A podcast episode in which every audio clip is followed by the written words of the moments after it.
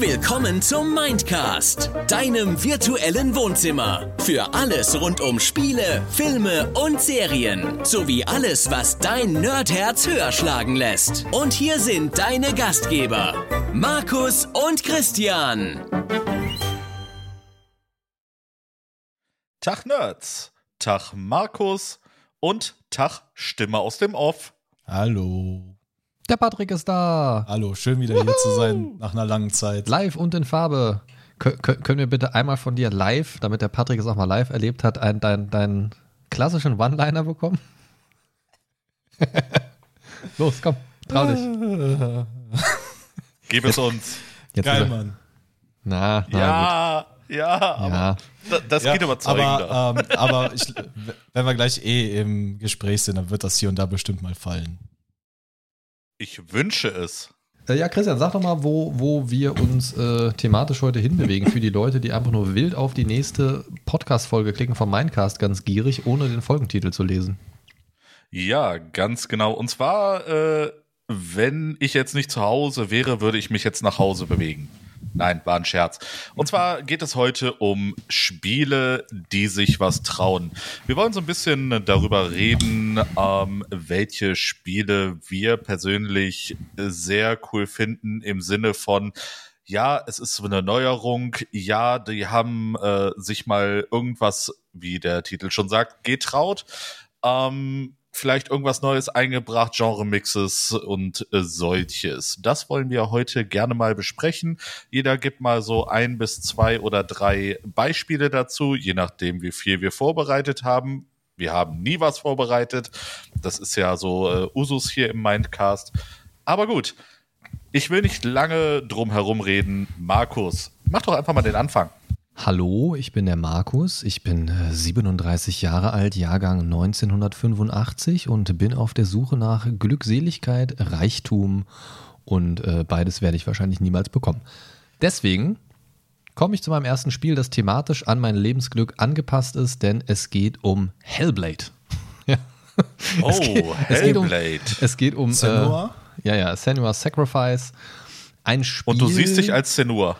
Genau, genau. Nein, also wir, wir reden ja heute auch ein bisschen drum, was die Spiele sich getraut haben, ist ja so ein bisschen das Kernelement und wer das Spiel Hellblade kennt, kann sich schon denken, worauf ich hinaus möchte. Erstmal finde ich es grundsätzlich sehr ansprechend, weil es so ein bisschen die, ja, so als Grundlage sich zumindest bedient an der nordischen und keltischen Mythologie.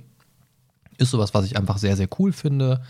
Nicht ohne Grund kommen so Sachen wie Vikings und so weiter auch gut an, weil so dieses ganze Setting, was so in diese Richtung geht, einfach immer sehr beliebt ist und ja, irgendwas Brachiales, Cooles, Episches irgendwie erwarten lässt. Und genau das habe ich bei dem Spiel auch bekommen. Was mich in dieses Spiel reingeholt hat, war erstmal die äh, Prämisse, dass dieses Spiel binauralen Sound benutzt. Das war wunderbar. Vielleicht vorab erstmal, bei dir, Christian, weiß ich, du hast es bei mir im Stream mitgeguckt, zumindest Ja, teilweise. Ist schon Ich habe es auch selber gespielt. her. Ah, okay, wunderbar. Äh, Patrick, wie sieht es mit dir aus? Äh, auch zweimal durchgespielt. Okay, sehr gut. Dann wissen wir alle, worüber wir reden. Binauraler Sound, für die Leute, die es nicht wissen, ist im Prinzip ja 3D-Sound, der auch mit ja, normalen Stereo-Kopfhörern funktioniert. Um es mal ganz, ganz, ganz platt und einfach auszudrücken. Ja, ohne jetzt eh eine technische Debatte auszuarten. Und das Kernelement dieses Spiels waren im Prinzip die Psychosen der Protagonistin Senua, die eine ja, Kriegerin eines Stammes ist, die so mit ihren Psychosen zu kämpfen hat. Und das war so ein bisschen das zentrale Spiel und auch irgendwie Gameplay-Element. In Kombination eben mit diesem binauralen Sound. Ich habe das sehr geliebt. Man kann sich also vorstellen, wer es nicht gespielt hat, es gibt diese Stimmen in ihrem Kopf. Das heißt, man spielt in Third Person dieses Spiel, geht durchs Level und hört plötzlich diese Stimmen. Du hörst plötzlich von links so ein Flüstern. Focus, Focus. Genau, und das äh, I'm in danger. Sowas. Ähm, hier bitte Ralph aus den Simpsons einfügen. Ralph Chuckles, I'm in danger. Nein, ähm, also ähm, man kann sich vorstellen, man geht durchs Level, man hört plötzlich die Stimmen im Kopf und das Schöne an diesem binauralen Sound ist, du hörst nicht nur links und rechts, du hast wirklich das Gefühl, vorne, hinten, oben, unten zu hören. Das ist so geil. Ich würde mir viel mehr Spiele mit binauralen Sound wünschen. Es ist so geil. Und dann hörst du von links so einen, wie, wie Patrick schon angedeutet hat, so ein Danger oder irgendwie sowas. und hörst dann So, ich von dachte rechts. jetzt ein Geilmann. Nee, nee, und, und hörst von rechts. Geilmann. Darf ich, ja? Und hörst, hörst du von rechts einfach ähm, nochmal so eine andere Stimme, also so diesen Zwiespalt innerhalb der Protagonistin. Teilweise ist das dann eingebaut in so Gameplay-Elemente. Ähm, weil also das Spiel an sich ist eigentlich eher unterwältigend, wenn du diese, wenn du dieses Ding mit den Psychosen rausnimmst und den binauralen Sound, ist das wirklich sehr, sehr platt eigentlich. Also das ist ein verhältnismäßig simples Spiel mit einem sehr schlauchigen Leveldesign. Ich würde es als ein sehr seichtes Actionspiel bezeichnen, weil das Kampfsystem jetzt auch nicht allzu herausfordernd ist, wenn man mal ehrlich ist. Bis auf vielleicht so, ein- so, so ein paar speziellere Gegner oder so, die dann aber auch wirklich so ein, so ein, so ein Bottleneck quasi erstmal darstellen sollen, ganz bewusst. Ähm, Und trotzdem war es für mich eben trotz dieser beiden großen Aspekte, die ich genannt habe, damals und auch heute tatsächlich noch eines der besten Spiele, vie- also für viele, viele Jahre tatsächlich und seit vielen Jahren, denn diese Zwiegespräche im Kopf von Senua, teilweise ja auch so Ratschläge, ne? also so dieses Go left oder so, ne? Oder bei diesen äh, Insignien, die halt äh, die Tore versperrt haben. Ja. Verstehst du, was ich meine? Nee, weil, also ich weiß die Insignien, aber ich weiß nicht mehr, was da mit den Stimmen Ähm, war. Ich glaube, das war halt auch dieses Focus, was ich eben gesagt habe, dass man halt Ah, ach so. direkt drauf äh, starren sollte und dann wabbelte es und dann war es auf einmal irgendwie auf. Ja, ja, stimmt. Aber es ist jetzt auch schon wieder länger her, als ich es gespielt habe. Ja, ja, das stimmt. Man musste dann ja quasi mit so einer, mit so einer Art Zielmechanik sich auf diese Genau. Rune fokussieren und dann war dieses, wenn man die Rune in den Blick bekommen hat, falls man sie nicht gesehen hatte, kam dann halt irgendwann so dieses Fokus, so als Tipp, ah, du bist schon nicht verkehrt. Genau. Genau, du hast recht. Also diese Ratschläge teilweise, Tipps bei Rätseln im weitesten Sinne, aber auch so Kommentare zu gelungenen oder misslungenen Aktionen. So, so wenn du getroffen worden bist von einem Feind irgendwie, so irgendwie, so ja, das, das kann nicht normal passieren und irgendwie sowas oder so, äh, ähm, ja, ich sterbe bald und, und irgendwie so. Und das war ziemlich cool, aber auch so innere Monologe, während man so, ich kann mich so an so kleine Bootspassagen ganz am Anfang erinnern, zum Beispiel noch, wo, wo sie dann über ihren Geliebten philosophiert hat. So, und auch das lief ja alles so in ihrem Kopf ab. Ähm, geil. Geil, geil, geil. Ähm, und von daher finde ich gerade so diese Mischung aus eigentlich super ernstem Thema, so mal das Thema Psychosen als Kernelement einer Story zu machen, super mutig, finde ich, auch richtig gut. Hat ja auch viele Preise bekommen, das Spiel, soweit ich weiß. Ähm, auf jeden Fall ein totaler Fan-Favorite in der Com Gaming-Community. Wer es gespielt hat, liebt es eigentlich in der Regel. Ich kenne keinen, der es gespielt hat, der es nicht mag. Ähm, was jetzt aber nicht unbedingt die Referenz sein muss, natürlich. aber ähm, ich finde, das ist so ein Ding in Kombination mit dem binauralen Sound, wo ich sage, nicht nur soundtechnisch mal was auszuprobieren, sondern auch sich an, ja, an ein schwieriges Thema ranzutrauen und das in ein wirklich fesselndes, interessantes Spiel zu verpacken. Und zwar so, dass, also man kann das ganze Spiel eigentlich fast schon als Kampagne für so ein, für so ein ähm, Psychosen-Selbsthilfen-Thema irgendwie sehen. Ähm, da liefen teilweise, glaube ich, auch irgendwelche Kampagnen mit, mit dem Spiel gekoppelt irgendwie oder so. Und ich glaube, im, im Okay. Intro, in den Credits oder so, da gab es dann auch irgendwie noch hier so von wegen so Hilfe-Hotlines und irgendwie sowas. Irgendwie klingelt es da bei mir noch im Hinterkopf. Ich höre schon wieder Stimmen. Ähm, ja, also das war für mich so der erste Eintrag auf jeden Fall. Ich weiß nicht, wie ihr das seht, ähm, aber ich finde, die haben sich was getraut und das hat sich bei Hellblade definitiv gelohnt. Ja, durchaus, ähm, weil das halt, äh, ich sag, äh, ich sage mal, eine äh, nicht so alltägliche äh, Geschichte eben wie diese Psychose in ein Spiel verpackt. Das ist, äh, das habe ich vorher tatsächlich noch nie gesehen. Ähm, haben sie auch wunderbar umgesetzt. Ähm, Edna bricht aus, fällt mir da noch ein von Daedalic ändern. Stimmt. Aber Edna bricht Dead aus. ist ein Thema für eine komplett andere Folge. Ja, ja, aber das, das so zum Thema Psychosen und, und Geisteskrankheiten, das wäre so auf jeden Fall das erste Spiel, was mir direkt einfallen würde. Ja, Edna und Harvey, Okay. ja, da hast du eigentlich auch recht, ja. Auf jeden Fall ein anderer Ähm, Ansatz, würde ich mal sagen. Yep. Ja, die Edna-Reihe habe ich tatsächlich nie selber gespielt, nur mal so ein bisschen äh, gesehen, aber die, die haben das ja dann auch wiederum mehr in so einem, äh, ja, äh, weniger, ich sag mal, äh, äh, Psychothriller, sondern mehr äh, bisschen, ja, lustiger angepackt, die ganze Ja, Geschichte. das, das ist absolut so total äh, schwarzhumorig durch und durch. Genau. Ähm, ne? Wie gesagt, ganz Aber- anderer Ansatz. Aber nochmal kurz zurück zu äh, Hellblade. Ähm, ja, das, es ist halt wirklich so, dass sie diese Psychose genommen haben und wunderbar umgesetzt haben. Ne, äh, äh, zuerst habe ich tatsächlich, äh, als ich es gekauft habe, ich wusste, worum es geht, aber ich hatte noch nicht so gedacht, so, ähm, das Ganze wirklich mal über die Kopfhörer zu spielen. Und ähm, zuerst dachte ich mir so, ja gut, was, was ist denn da jetzt so äh, wirklich besonders dran? Und dann habe ich das irgendwie mal zufällig tatsächlich dann Headset angeschlossen und so. Ach, gut, das ist ein ganz anderes Level Immersion. Alles klar, gut, jetzt habe ich es kapiert. Ja, ja, so, also, so, also der, der kam Kontrast, bei mir so die Erleuchtung. Der Kontrast ist, finde ich, schon, schon äh, sehr, sehr gut. Wusstest du, Patrick, ja, als, als du das Spiel gespielt hast, ähm, also wusstest du, worauf du dich einlässt oder war das so ein, so ein Aha-Erlebnis ähm, auch? Es ist auch so gewesen, dass ich tatsächlich ähm, schon wusste, worum es geht. Halt erstmal nordische Mythologie, was immer bei mir jetzt gut ankommt. Dann halt äh, diese, dieses Behandeln von Psycholo psychischen Krankheiten. Mhm. Ähm, das wusste ich, aber am Ende habe ich halt äh, neben einem tollen Spiel mit einer sehr guten Geschichte halt auch noch was über eine Krankheit gelernt. Und ich sag mal so, welches Spiel hat das denn schon vorher so getan? Ja, auf jeden Fall. Ja, es hat ja halt ähm, diese Krankheit äh, näher gebracht und es hat es halt auch ernst genommen, ohne dass es plakativ ernst, äh, ernst ist. Ne? Also es, es wurde halt mit sehr viel Respekt, es, es wurde mit sehr viel Respekt umgegangen. Ja, es, es wurde halt wirklich als schwerwiegendes Problem dargestellt, was aber halt irgendwie, also mit dem man halt trotzdem irgendwie umgehen kann. Sie war ja trotzdem die Heldin der Geschichte in diesem genau. Spiel, hat äh, das im Prinzip auch irgendwie so ein bisschen als Fähigkeit genutzt, das zu haben, so ein bisschen durch, durch diese Ratschläge und so weiter. Wobei da dann natürlich als Spieler immer so ein bisschen die Frage war, konnte man sich jetzt drauf verlassen oder, oder werde ich in eine Falle vielleicht auch gelockt und so weiter, ne? Ja, ja, das ist ja auch das mit diesem äh, Runtermachen, was wir ja auch eben äh, erwähnt haben. Ja, also mich würde mal total interessieren, wie, vielleicht gibt es ja jemanden da draußen, den das betrifft, dann würde mich das total interessieren, wenn ihr das erzählen mögt, ähm, wie das Spiel für jemanden wirkt, der selber Psychosen hat. Also der, der. Oder besser gesagt, der das gen genau das Gleiche hat. Ja, ja, ne? das war ja im Prinzip das, was ich gesagt habe.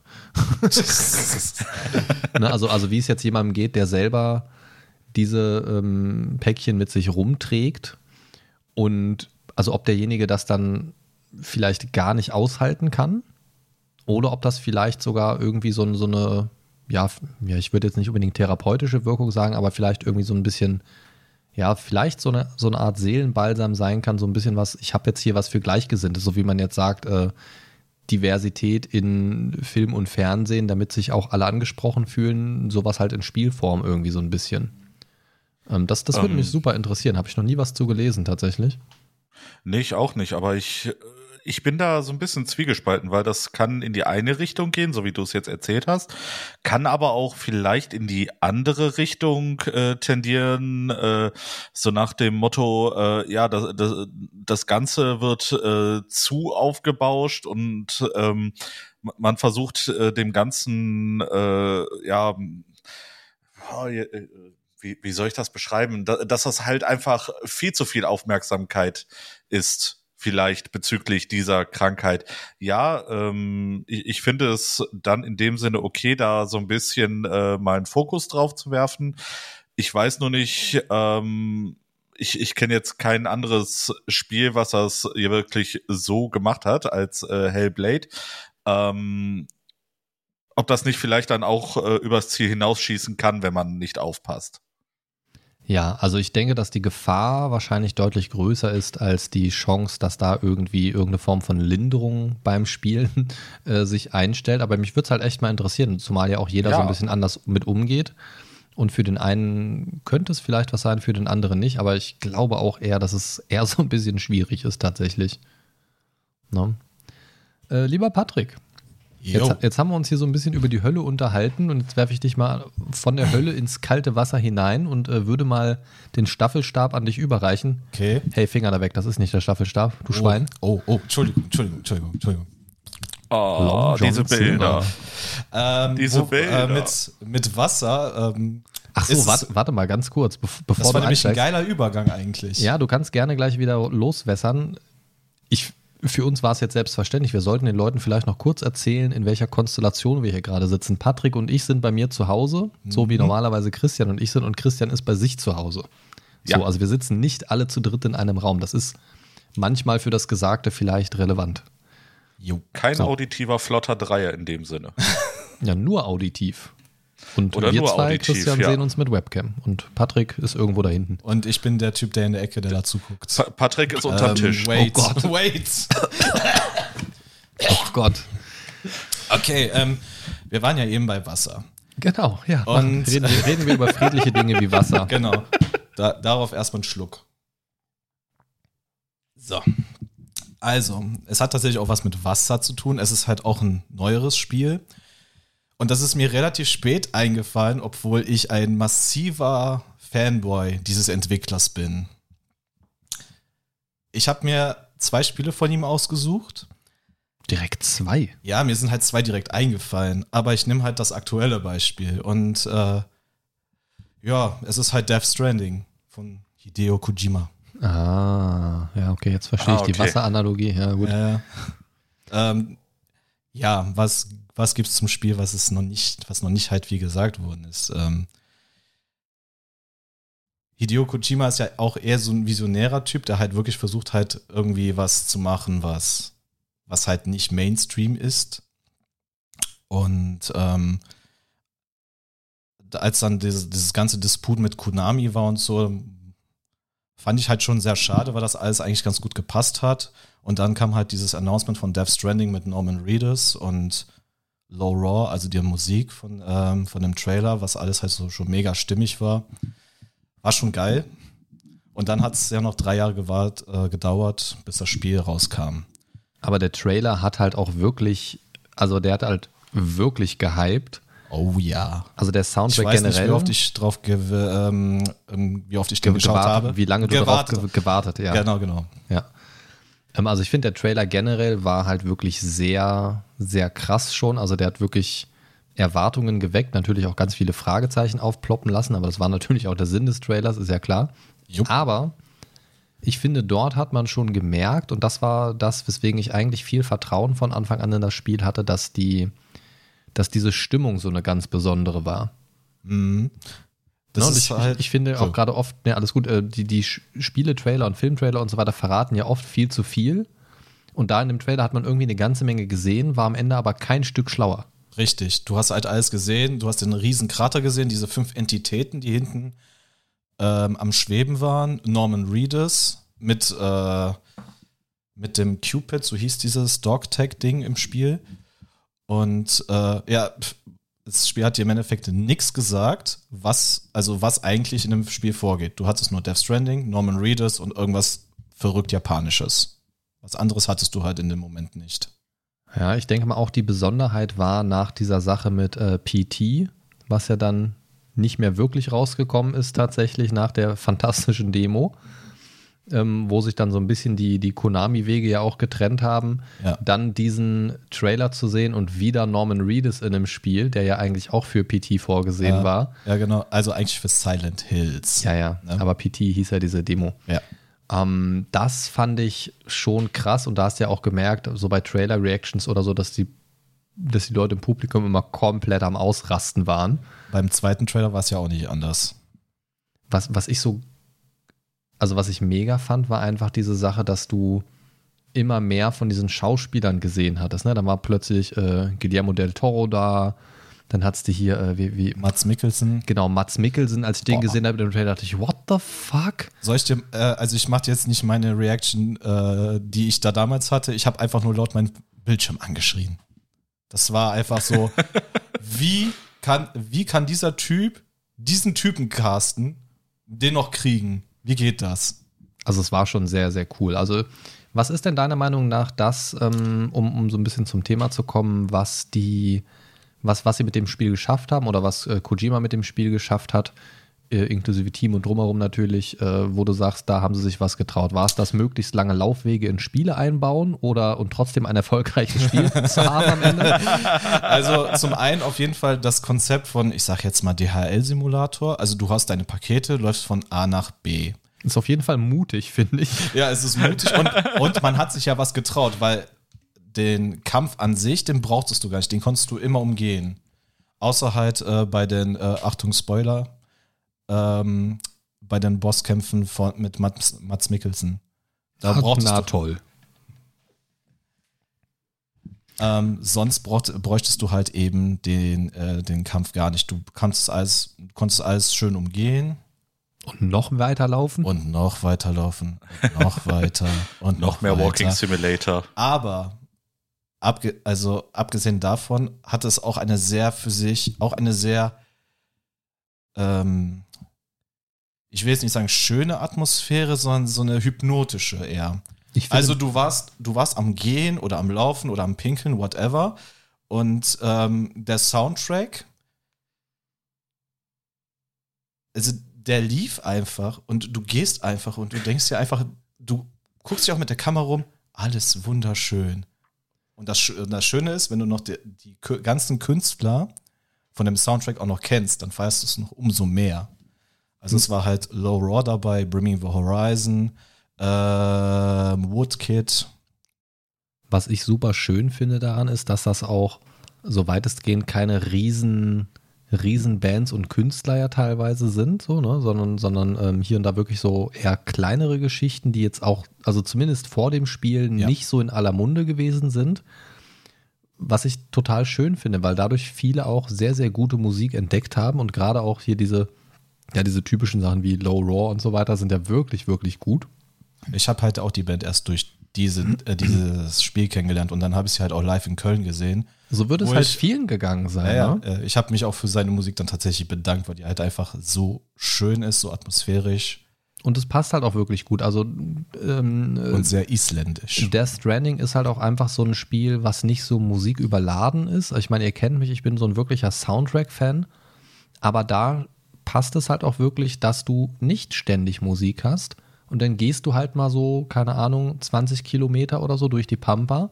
Und mittendrin, wenn du gerade mal über so einen Bergpass gehst oder gerade durch so ein Tal, durch einen Fluss stapfst irgendwie und fast weggerissen wirst von der Strömung, setzt dann einfach auch mal so ein schönes, ruhiges Lied ein und egal wann diese Musiktitel einsetzen, es passt immer wie Arsch auf Eimer. Und es ist so gut. Und man hat sich, finde ich, also so ging es mir zumindest, jedes Mal gefreut, wenn so ein Titel eingesetzt hat, weil man dann wieder so, ah, geil. Dann hat das Laufen plötzlich wieder Spaß gemacht. So, und wenn das die ganze Zeit gewesen wäre, hätte man auch irgendwann keinen Bock mehr auf die Musik gehabt, egal wie schön sie ist. Ich weiß nicht, wie es dir geht, Christian, Ja. du kennst das Spiel ja auch zumindest so ein bisschen, ne? Ähm, ja, ich habe es mir mal ein bisschen angesehen, nie selber gespielt. aber so, so, so vom Feeling her fand ich es immer sehr schön, wenn so, ein, wenn so ein Musiktitel eingesetzt hat, man dann so dachte, ah ja, schön. Und du gehst dann ein paar Meter und denkst dir einfach nur, das fotografierst du jetzt, rahmst du ein, hängst dir auf. Weil die Landschaft ist auch so wunderschön, auch wenn es eigentlich total dystopisch aussieht. Ja, sie ist halt in, in, in weiten Teilen sehr leer, aber so grundsätzlich ähm, schon schön gemacht. Ähm, denkst du denn, ähm, dass Death Stranding ein Spiel für jedermann ist oder muss man da wirklich so ein bisschen auch masochistisch veranlagt sein Äh. und, und also muss man so ein bisschen Schmerz auch fühlen wollen oder? Ich würde nicht masochistisch sagen, ich würde eher open-minded sagen. Aber das Spiel, aber das Spiel, gesagt. ähm, aber Spiel für jedermann ist es definitiv nicht, auch nicht, weil da Hideo Kojima draufsteht oder Guillermo del Toro, ähm, Mats Mikkelsen, whatever, ne? Also man muss wirklich am besten sich ein bisschen vorher informieren und dann sich auch auf das Konzept einlassen wollen. Und wenn das klappt und du wirklich dann Spaß damit hast, dann ist es eines der besten Spiele der letzten Jahre. Man muss halt vor allen Dingen, denke ich, auch Bock haben auf lange, auf, auf lange, auf lange Zwischensequenzen. Ja, die sind nicht so lang wie, wie bei Metal Gear 4, aber trotzdem noch lang genug. ja, also ich meine, das ist ja auch oft bei den asiatischen Spielen, also ne, gerade Richtung Final Fantasy und Co. Ähm, da müssen wir auch nicht von sprechen. Also Final Fantasy X würde ich so gerne mal wieder spielen, aber bis man da dann mal wirklich spielen kann, ey, da bin ich, ey, bin ich dreimal Urgroßvater irgendwie. Keine Ahnung. Ja gut, du hast eine Ja. quasi zwei Stunden erstmal nur Intro. Ne? Ja, dann läuft, also nach zwei Stunden läufst du dann mal fünf Meter, dann kommen noch mal zwei Stunden Intro, dann schwimmst du einmal im Kreis, dann kommt noch mal ein Dialog, der eine halbe Stunde dauert, gefühlt irgendwie. Das Da siehst du, da, da traut sich auch Square Enix was. Und zwar ein sehr langes Tutorial zu machen. Ja, also Ja. ich hoffe, ich hoffe, die Schreiber werden nicht pro Wort bezahlt oder pro Satz, weil oder pro Minute Cutscene, weil dann äh, ja, sind die Rechnungen sehr groß wahrscheinlich, aber sie, sie scheint es ja irgendwie stemmen zu können. Jo, Aber ich stimme dir auf jeden Fall zu. Also es ist ein Spiel, was sich an einigen Ecken was, was äh, traut. Ähm, passt auf jeden Fall auf unsere Liste hier heute drauf. Ähm, ja, also ja. Ähm, ich würde halt noch noch sagen, dass, äh, dass es halt sehr kritisch gewesen ist, aber es war halt auch wieder so mehr so ein Trauen in Death Stranding, dass man halt auch dieses Monster Energy Sponsoring reinhaut. Ist Hat- ja, ist ja mittlerweile raus. Ja, ja, aber damals zur PS4. Also mich hat es tatsächlich nicht gestört, weil es das einzige Energy war, was ich auch getrunken habe. Keine Werbung an dieser Stelle. Richtig. Ähm, aber mich hat es halt auch nicht gestört, als es weg war. Also äh, für mich war es so, ja, okay, ist da, ist weg, ciao. Naja, mit, mittlerweile haben sie es ja durch ihr Fantasie-Energy da ersetzt. Ja, dieses, was war das, Porter Energy oder so. Ja, oder ja. Bridges Energy. Ja, irgendwie sowas. Hätte man aber auch dann direkt machen können. Dann hätte man den Backlash auch äh, Ja, gut, nicht hallo, gen- Sponsoren. Also ich meine, Äh, ja, Sponsor. ja, schrei halt nur lauter. Ähm, also ich, ich will gar nicht wissen, wie viel Kohle da geflossen ist tatsächlich. Das will Also ich auch das, nicht das wissen. wird eine Menge gewesen sein. Vor hab, allem äh, ist ja halt Sony und Kojima sind auch schon alles Big Business Guys. Ja, ja, und vor allen Dingen sowas in ein Spiel einzubauen, das, das wird die ordentlich was gekostet haben. Da kannst du mal von ausgehen. Oh ja. Christian, was ist dein erster Eintrag denn? Was, was hast du uns Schönes mitgebracht bei Spielen, die sich was trauen? Ich bin auch mal gespannt, ob ich bin, ich bin gespannt, ob wir heute noch einen Eintrag haben, wo wir vielleicht was haben, wo jemand sagt, da haben sie sich was getraut. Das ist aber nach hinten losgegangen. Bisher hatten wir ja eigentlich nur so Positive Outcomes irgendwie. Okay, okay. Ich glaube, dann Ja, habe ich eins, was so Medium war, also Medium erfolgreich. Okay, Christian, jetzt äh, Und, und ich drifte mehr in den Retro-Bereich von uns dreien scheinbar ab. Und zwar würde ich gerne mit einem Spiel anfangen äh, aus dem Jahre 1997. Um, Oh. Euch sagt der Publisher Rockstar Games bestimmt was. nee, noch nie gehört. Was machen die? Was ist das? Habt ihr schon eine Idee, worauf ich hinaus will? Irgendwas mit Felsen. Äh, Bei Rock. 97 äh, GTA Äh, London. GTA 1 hätte ich jetzt auch gesagt, aber da hießen GTA die noch 1, nicht Rockstar. Ganz genau. Ah, Ja, äh, das waren äh, Rockstar North, Leeds und Kanada. Ne, äh, die Entwickler. Also es war prinzipiell Rockstar, ja. Ne, sind äh, waren halt mehrere Studios. Ja, ich möchte gerne über GTA sprechen, ähm, weil es für mich in dem Sinne äh, sich was getraut hat, ähm, dass man quasi, äh, zumindest was meine Erinnerungen angeht, sich zum ersten Mal getraut hat, eher äh, so die kriminelle Laufbahn mal zu verfolgen, anstatt immer nur der Protagonist äh, zu sein, der Held in glänzender Rüstung, ähm, der alle rettet. Äh, und dann einfach jetzt mal die Seiten zu wechseln und als äh, Kleinverbrecher sich ein bisschen äh, in der Stadt äh, so ein bisschen verdient machen, indem man Leute überfährt, Autos klaut, äh, andere Menschen durch Schusswaffen oder andere Waffen tötet. Na, Typischer ähm, Montag. hätte ich das auch Genau, so gesagt. du hast mir jetzt eine Sekunde das Wort vorweggenommen. Bei mir hieß es dann nur Dienstagmorgen, aber das ist ja dasselbe. Ja, ich, ich taufe meine Axt Freundlichkeit und gehe mit Freundlichkeit auf Menschen zu, ne? Ja, ja. Das kennen wir ja. nee, auf jeden Fall äh, GTA für mich ähm, zum damaligen Zeitpunkt, da war ich 14, ähm, mal, Oh, weil, äh, mal was ganz Neues. Ja. ne? Also äh, ich war selber kriminell in dem Sinne. Ähm, es, es war für mich was äh, komplett Neues, weil ich das so noch nicht kannte. Ich habe damals äh, mit der Demo angefangen. Äh, ich weiß gar nicht, war bestimmt aus irgendeiner Spielezeitschrift oder so. Ne? War, war ja zu dem damaligen Zeitpunkt äh, noch äh, gang und gäbe. Auf jeden Fall äh, hat mich das sofort in den Bann gezogen. Ich hatte ähm, tierischen Spaß daran, äh, Autos zu klauen muss ich sagen. Also für mich äh, war die Kleptomanie dann äh, so das Maß aller Dinge. Und, Und äh, da ich- haben wir den Trailer für die heutige Folge. Danke. Sehr gut. Schön, dass ich dich glücklich machen konnte, Ja, Markus. Kontext für alle, die gerade einschalten. Wir sprechen über GTA. Genau. Polenwitz Auf in jeden drei, Fall. Zwei, eins. Auf jeden Fall fand ich es halt äh, super interessant, einfach die Leute aus ihren Autos rauszuzerren, mit den Autos wegzufahren. Ähm, ide Im Idealfall noch so über Bordsteine heizen. Das war für mich was äh, komplett Neues. Einfach mal so ein bisschen Tabula Rasa, das Arschloch raushängen lassen. Ne, Das ähm, aber jetzt nicht im bildlichen, sondern nur im übertragenen Sinne. Oh, das, Ähm, also wenn es eins gibt, was ich mir gerade nicht bildlich vorstellen möchte, dann ist es wie jemand, und das muss man sich jetzt, und auch das könnt ihr euch sehr gerne bildlich und olfaktorisch vorstellen, wie jemand das Arschloch heraushängen lässt. Oh. Boah, Prolaps incoming. gar So. nicht geil, Mann. ja, ich werde sehr viel Spaß haben beim Schneiden dieser Folge, danke. Gern Ich bin's nicht schuld. ihr, seid, ihr seid selber schuld. Ähm, auf jeden Fall äh, war es mal für mich was ähm, komplett Neues, äh, den Kleinkriminellen in einem Spiel zu spielen. Ne, und äh, dann dementsprechend Missionen erledigen, Auftragsmorde, ähm, wie gesagt, das übliche Auto klauen, ähm, Leute von A nach B bringen. Das war für mich äh, was komplett Neues. Wie sah es bei euch aus? Habt ihr das erste GTA gespielt? Na klar. Wie Nicht- sieht's bei dir aus? Nicht viel. Also, ähm, das war ja auf der PS1, ich war halt immer Nintendo. Äh, ich habe es vielleicht maximal eine Stunde gespielt, aber ich bin auch ehrlich, ich bin kein großer Rockstar-Fan. Ich weiß nicht, ich komme da einfach nicht rein. Ja, Monster Also ich ist dir muss- lieber, ne? Weder ein GTA noch ein Red Dead oder so. Ich habe das damals natürlich gespielt, äh, auch so Sachen wie GTA London, was ein bisschen weird war, GTA 2 dann natürlich. Und ich weiß tatsächlich noch, das habe ich auch hier und da schon mal erzählt, wie ich mit meinem Kumpel Dennis damals bei ihm im Kinderzimmer saß. Wir haben das auch natürlich gespielt, irgendwie vor, vor der Zeit, wo wir es eigentlich hätten spielen dürfen. Und dann haben wir noch so gesagt, boah, stell dir mal vor, das wäre irgendwann in 3D. Nee, voll kacke, das ist ja dann voll unübersichtlich. Wer und, soll das? Und vor allem in der ISO-Perspektive noch, ne? naja, wer, wer ist in der, damals war Vogelperspektive.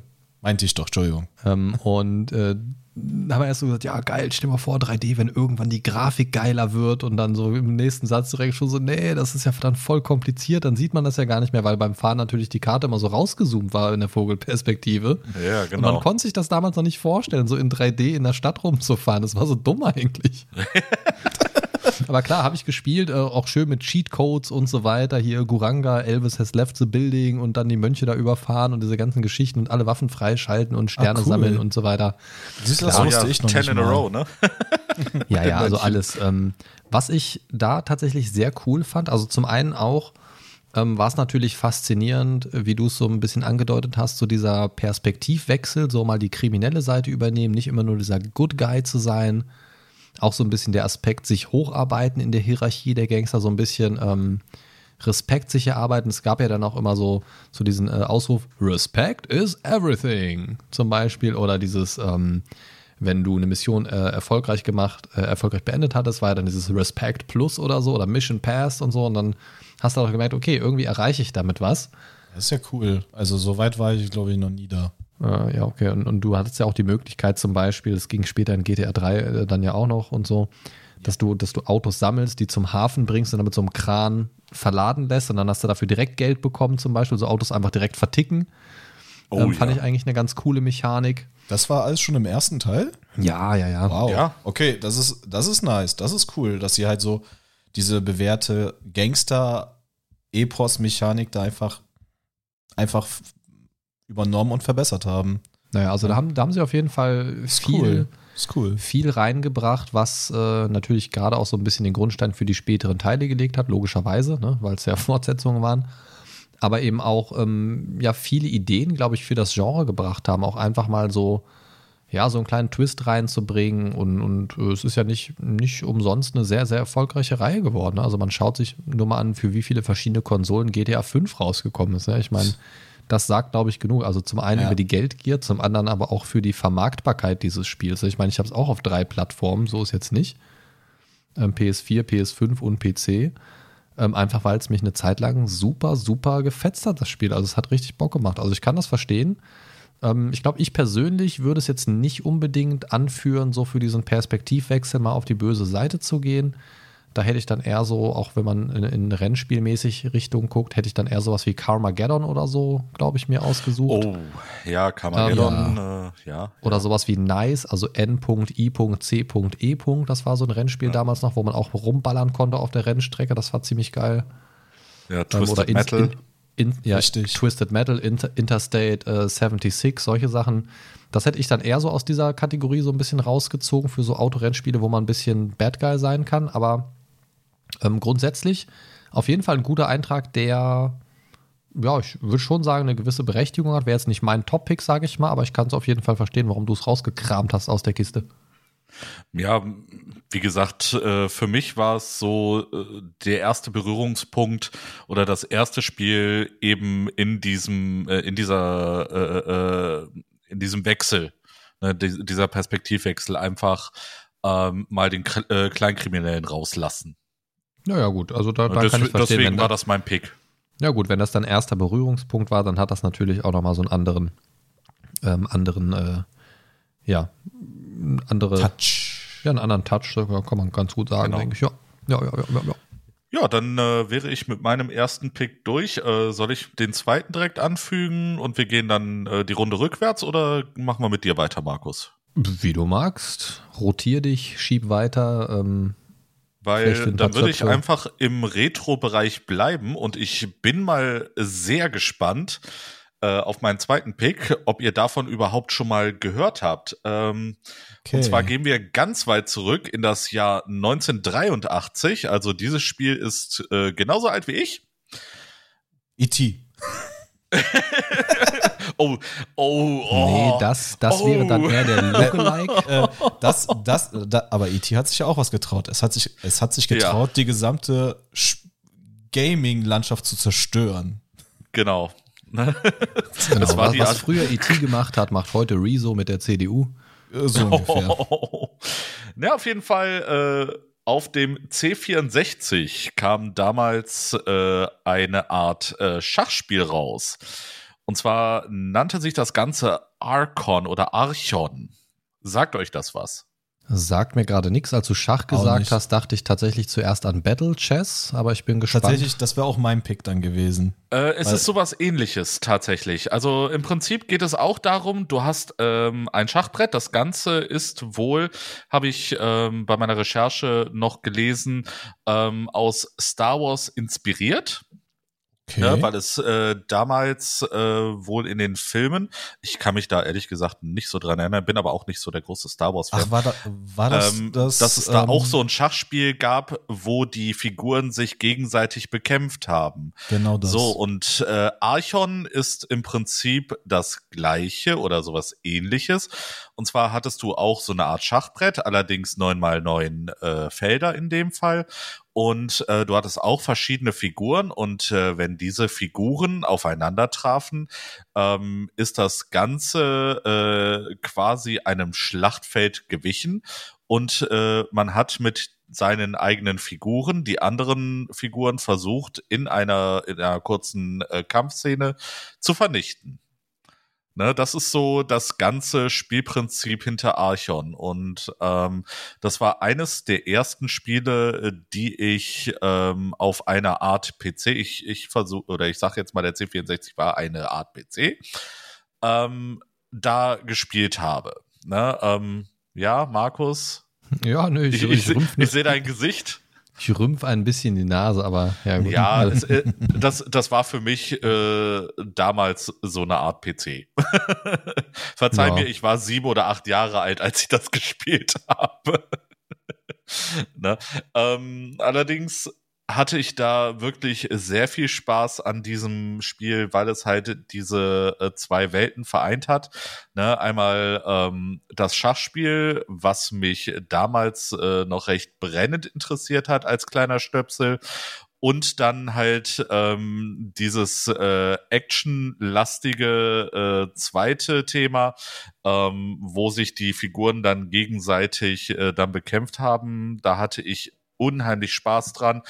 Und für mich war das ähm, ja auch äh, retrospektiv gesehen ähm, was ganz Neues, ne? Ähm, weil Schach und Kämpfe, ja gut, Schachboxen, ja, ist was ganz anderes. Allerdings ähm, ja, halt die, diese Verschmelzung, ne, wir haben ja auch darüber gesprochen, einfach äh, Genre-Mixes auch mal anzusprechen, ne, diese Verschmelzung zwischen äh, dem Action und dem äh, Strategie-Teil äh, fand ich halt unheimlich interessant.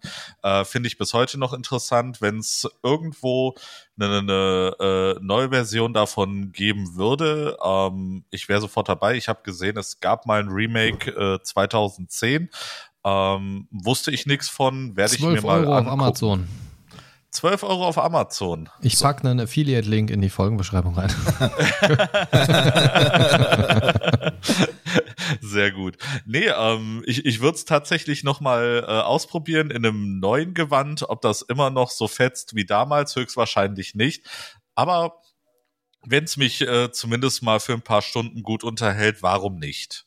Kann ich denn dazu kurz noch einen Tipp geben? Ja, sehr gerne. Kauf dir das doch über den ähm, Affiliate-Link, der sich in der Folgenbeschreibung befindet. Dann unterstützt du zeitgleich, dann unterstützt du zeitgleich noch den Mindcast. Danke. Ist ja nicht so, als würde ich dir schon Geld in den Rachen schieben. Ja, nicht genug. Geil. Ach so. ja. Gut, damit, äh, weil, weil Archon jetzt äh, nicht so die Ausgeburt an äh, Tiefe ist, bin ich damit auch schon soweit durch. Oh, ich möchte fast behaupten, dass es da Leute im Internet gibt, auf vielleicht Seiten, die sich mit Retro-Spielen und Dingen beschäftigen, die da vielleicht anderer Meinung sind, lieber Christian. Aber lassen wir dieses Thema dort, wo es ist, und zwar begraben. Frag nicht, Genau. Patrick, frag nicht. Okay, ich frag nicht. Ähm, ich Shitstorm schweige und lächle. Genau. Ja, dann ist, glaube ich, wieder der Patrick dran, oder? Okay. Dann ist der Patrick dran. Äh, mein Pick Nummer zwei. Ja, da, ähm, das ist ein sehr tolles Spiel erstmal. Es ist auch ein extrem, extrem nischiger Titel und das war mein allererstes äh, ab 18 Spiel. Das habe ich damals mit 14 bekommen. War, ihr hier gerade, was ihr jetzt nicht seht, wenn ihr zuhört, er, er sitzt ein paar Meter neben mir und wird rot und kichert fast schon, während er das erzählt. ja, ja weil, weil das Spiel mir sehr, sehr viele äh, schöne Stunden beschert hat. Was war's? Leisure Suit Wet, Larry. äh, Wet the Sexy Empire. nee, nee, äh, es Lula hat, 3D. äh, nee, ähm, es ist ein Actionspiel. Ja, Und Wet the Sexy Empire. Es ist auch ein japanisches Spiel. Du hast die Tentakel vergessen. Catherine. Wet, Wet the Sexy Empire, du. See.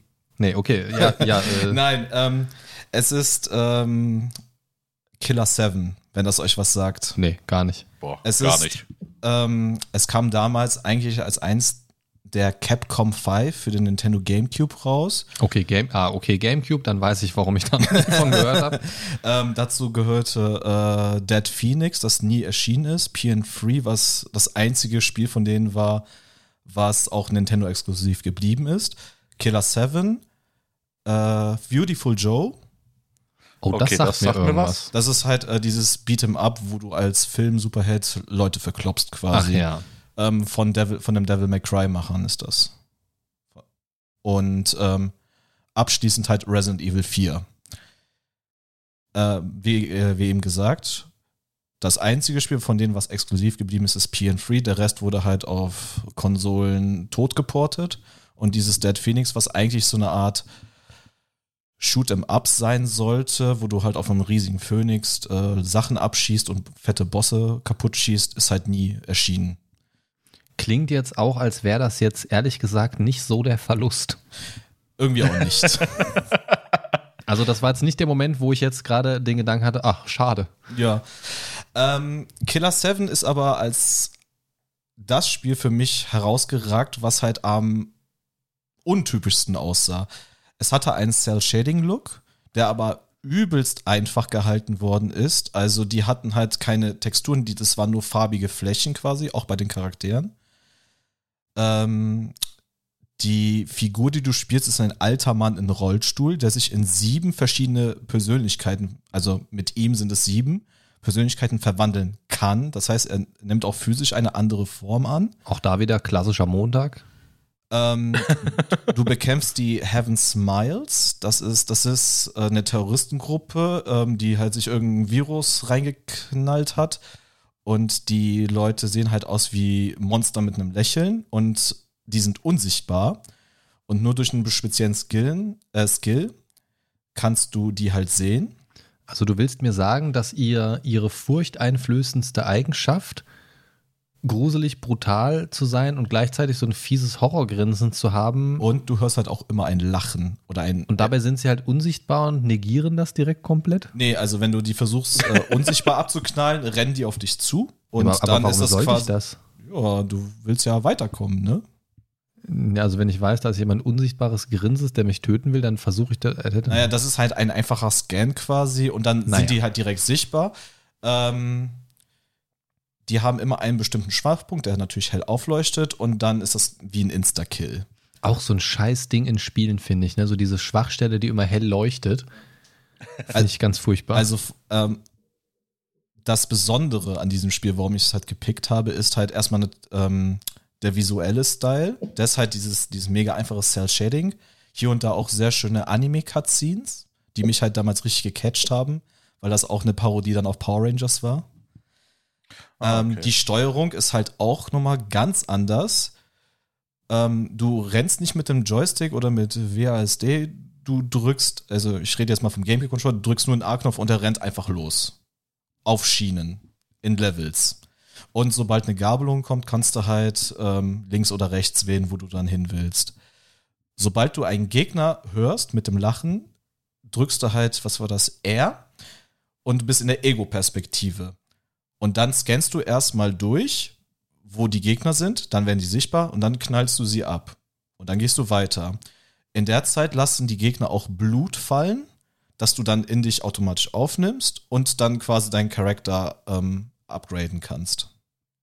Ja, nö. Äh, klingt auch Klingt gar nicht wie wild. irgendein so Fiebertraum. Nee, ähm, die Settings sind auch viel äh, also viele verschiedene Settings. Du hast auch mal einen Themenpark, wo es dann halt um Kinderhandel geht auf einmal. Was? Und Organe, Was? ja, ja, Organhandel. Äh, am Ende hast du so ein Idol, ähm, so ein Japanese Idol, was du dann halt abknallst und äh, dann ist hinter dir so ein Typ, der äh, halt Organe und Kinder verkauft. Und, mit de und weil das dein vorhe vorheriger Mentor war, macht dir als Bosskampf nicht irgendwie durch die Arena rennen, einfach nur ein Duell, wer schneller zieht. ja. Ja. Ähm, also das passiert sehr selten, aber ich bin gerade relativ wortkarg, weil ich versuche, das, was du sagst, zu verarbeiten vor meinem inneren Auge. Ja, Und es ähm, fällt mir gerade echt schwer. Ja, deswegen, das Spiel hat sich einiges getraut und da natürlich Ich der bin Gewalt verwirrt. und Gore äh, Ge Gehalt auch nicht ohne. Und es ist äh, ein Spiel von, äh, wenn das euch was sagt, Goichi Suda oder Suda 51, wie der heißt. Nö. Der hat halt auch äh, dieses, dieses Silver Lining äh, Visual Novels gemacht, äh, No More Heroes oder dieses Let It Die. Nö. Ich kenne nur Let It Go. Let It Ja, Go. No More Heroes habe ich zumindest schon mal gehört, ja. Genau. Das ist halt, äh, und sein Ziel ist halt, so ein bisschen der Quentin Tarantino im Videospielbereich zu sein. Abgefahrene Figuren, abgefahrene Dialoge und ein abgefahrenes Setting. Und äh, das ist mir auch als erstes in den Sinn gekommen, als wir das Thema hatten, Spiele, die sich was trauen. Weil das Spiel hat sich einiges getraut. Ja, würdest du sagen, äh, in eine positive Richtung oder? Äh, ich, also für mich ist es in eine sehr positive Richtung. War Ähm, klar. Es ist, ja, es ist, äh, also für mich persönlich ist es auf jeden Fall eines meiner absoluten Lieblingsspiele, auch wenn ich die Story fast 20 Jahre später immer noch nicht verstehe, ähm, worum es da eigentlich genau geht. Ähm, und ja, ähm, weil es halt so ein mega nischiges Spiel ist, was trotzdem halt von einem großen Publisher rausgebracht worden ist, von Capcom, ähm, war der Erfolg halt auf dem GameCube, der sich ja damals auch nicht sehr gut verkauft hat, äh, sehr, sehr bescheiden. Und dann hat man noch versucht, das ein bisschen zu retten, indem man das auf die PS2 geportet hat. Und der Port ist halt mega, mega scheiße. Also die Ladezeiten sind länger, die Grafik ist schlechter und der Sound ist um einiges dumpfer. Klingt nach keinem guten Port. Nein. Vor allem wundert es mich äh, von der GameCube, die damals, glaube ich, technisch äh, ein bisschen hinter der PS2 war, da, dass das dann auch noch schlechter ging. Aber gut. Gut, man hat vielleicht ein bisschen äh, Zeitnot gehabt und versucht das irgendwie notfallmäßig noch äh, zu kitten. Jo. Klingt Na, da darf man so. ja auch nicht vergessen, das war ja auch eine Zeit, wo noch nicht allzu viel geportet wurde, wahrscheinlich. Ja, auch, ne? eben, Mhm. eben.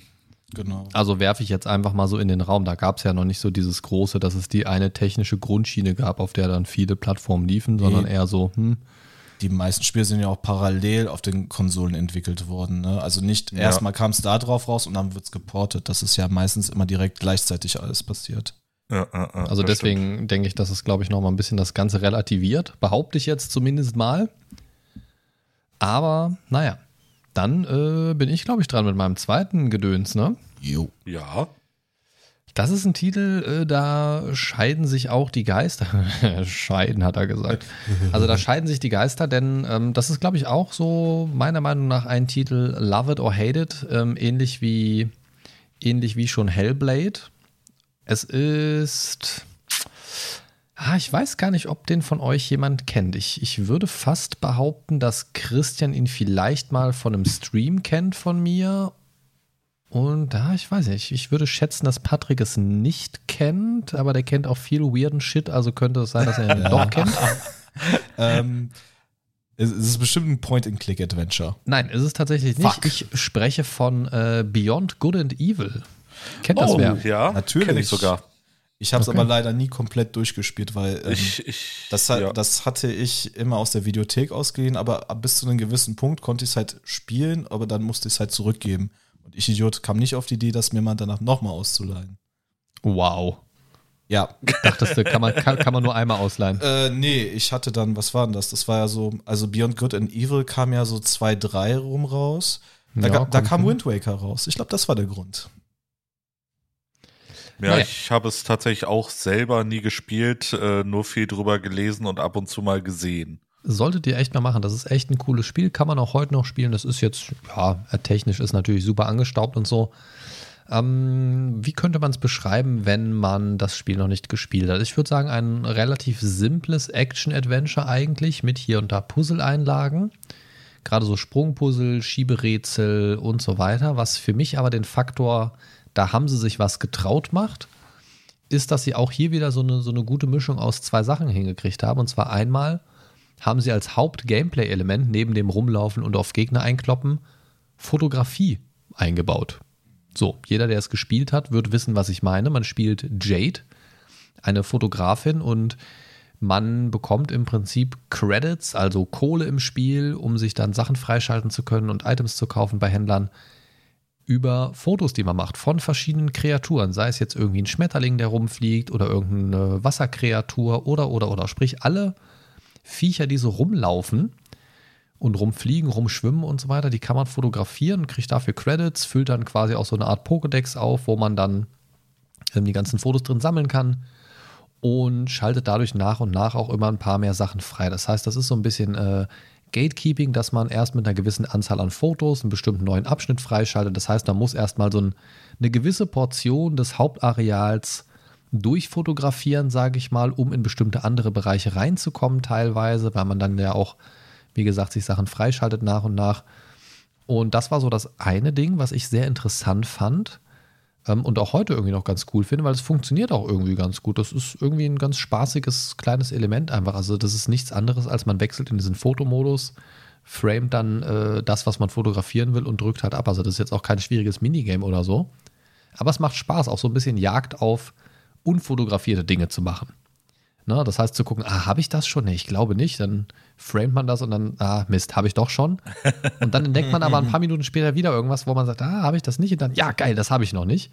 So, so kleine Erfolgserlebnisse einfach. Und man, oder mir ging es zumindest so, dass ich dadurch sehr aufmerksam durch die Spielwelt gegangen bin. Ne? Könnt ihr euch ja sicherlich vorstellen als Selbstgamer, dass wenn man hier und da Sachen entdecken kann, auf eine sehr einfache Art und Weise. Also das war nie besonders furchtbar kompliziert versteckt oder so. Hier und da musste man natürlich mal gucken, dass man, man sieht es vielleicht, aber man kam dann vom Kamerawinkel nicht ganz dran oder so und musste dann eine bessere Position finden.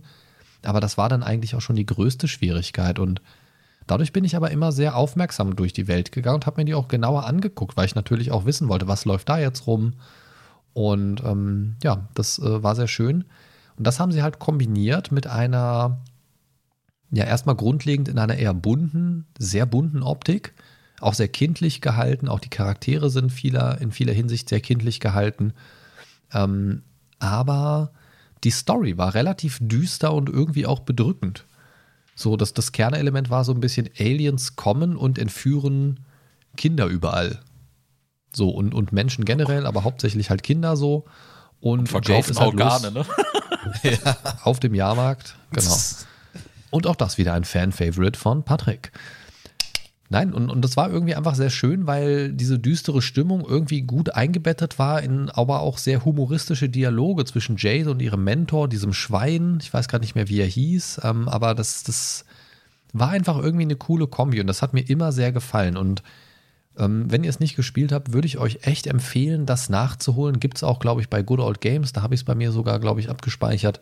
Ich würde das gerne für den Gamecube dann nochmal spielen. Ähm, ist wirklich cool, kann ich sehr, sehr, sehr empfehlen und ist leider ein Spiel, das äh, an vielen Menschen vorbeiging und auch sehr lange unter dem Radar vieler Leute flog. Es ist ja vor ewigen Zeiten schon ein zweiter Teil angeflogen, der auch sich sehr große utopische Ziele gesetzt hat und ich glaube, das wird auch so ein Spiel sein, was nie rauskommt und wenn es rauskommt, wird es ein Rohrkrepierer, weil es einfach auch nicht Mhm. mehr so dieses, dieses Grundspiel ist. Das ist dann so dieselbe Welt mit hier und da vielleicht bekannten Charakteren und so weiter, aber es ist eigentlich was ganz anderes. Für mich, am Anfang war ich sehr gehypt drauf, weil ich das erste mochte. Mittlerweile denke ich so, das ist so ein Spiel, da warte ich gar nicht mehr drauf.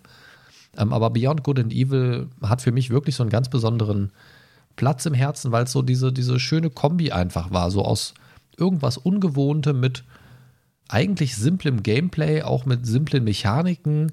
Aber irgendwie hat es was gehabt. Das ist so eines dieser Spiele, die man einfach so ganz entspannt mal durchspielen kann und dabei einfach so eine sehr schöne Story erlebt. So. Also das hat auch, hat auch so ein, zwei tragische Wendungen und so ein bisschen Spannung mit eingebaut und so. Ähm, also haben sie sehr, sehr gut gemacht und gefällt mir sehr gut und sehr, sehr schade, dass das wirklich bei vielen unterm Radar geflogen ist und meiner Meinung nach und auch von vielen Pressevertretern wirklich gar nicht die Aufmerksamkeit bekommen hat, äh, die es damals verdient hätte. Weil das war wirklich ein richtig gutes Spiel und ich glaube, gerade als es aktuell war, hätten sehr, sehr, sehr, sehr viele mehr Menschen damit viel, viel Freude haben können. Ja, so ist es leider ein bisschen untergegangen. Aber so ist das manchmal bei Spielen. Ja, also wie gesagt, mein Pick 2, Beyond Good and Evil. Hm, Ja, auf jeden Fall ein Titel, den ich empfehlen würde zum Nachholen, wenn ihr mal so ein ganz entspanntes Spiel für ein Wochenende haben wollt. Ja. Also das hast du sehr schön gesagt. Und es ist echt selten, aber wirklich selten, dass du mein Ubisoft-Spiel lobst.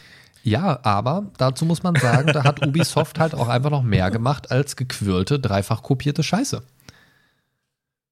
Ja, Ja. das stimmt allerdings. So, das da du was. Türme! Anders kann ich es halt nicht sagen. Also mittlerweile ist es, also man spricht ja nicht umsonst mittlerweile bei diesen ganzen Action-Games von der Ubisoft-Formel. ja. Ähm, sie haben halt mittlerweile auch einfach nur noch diese eine Formel. Das ist das Einzige, was bei denen im Schrank steht.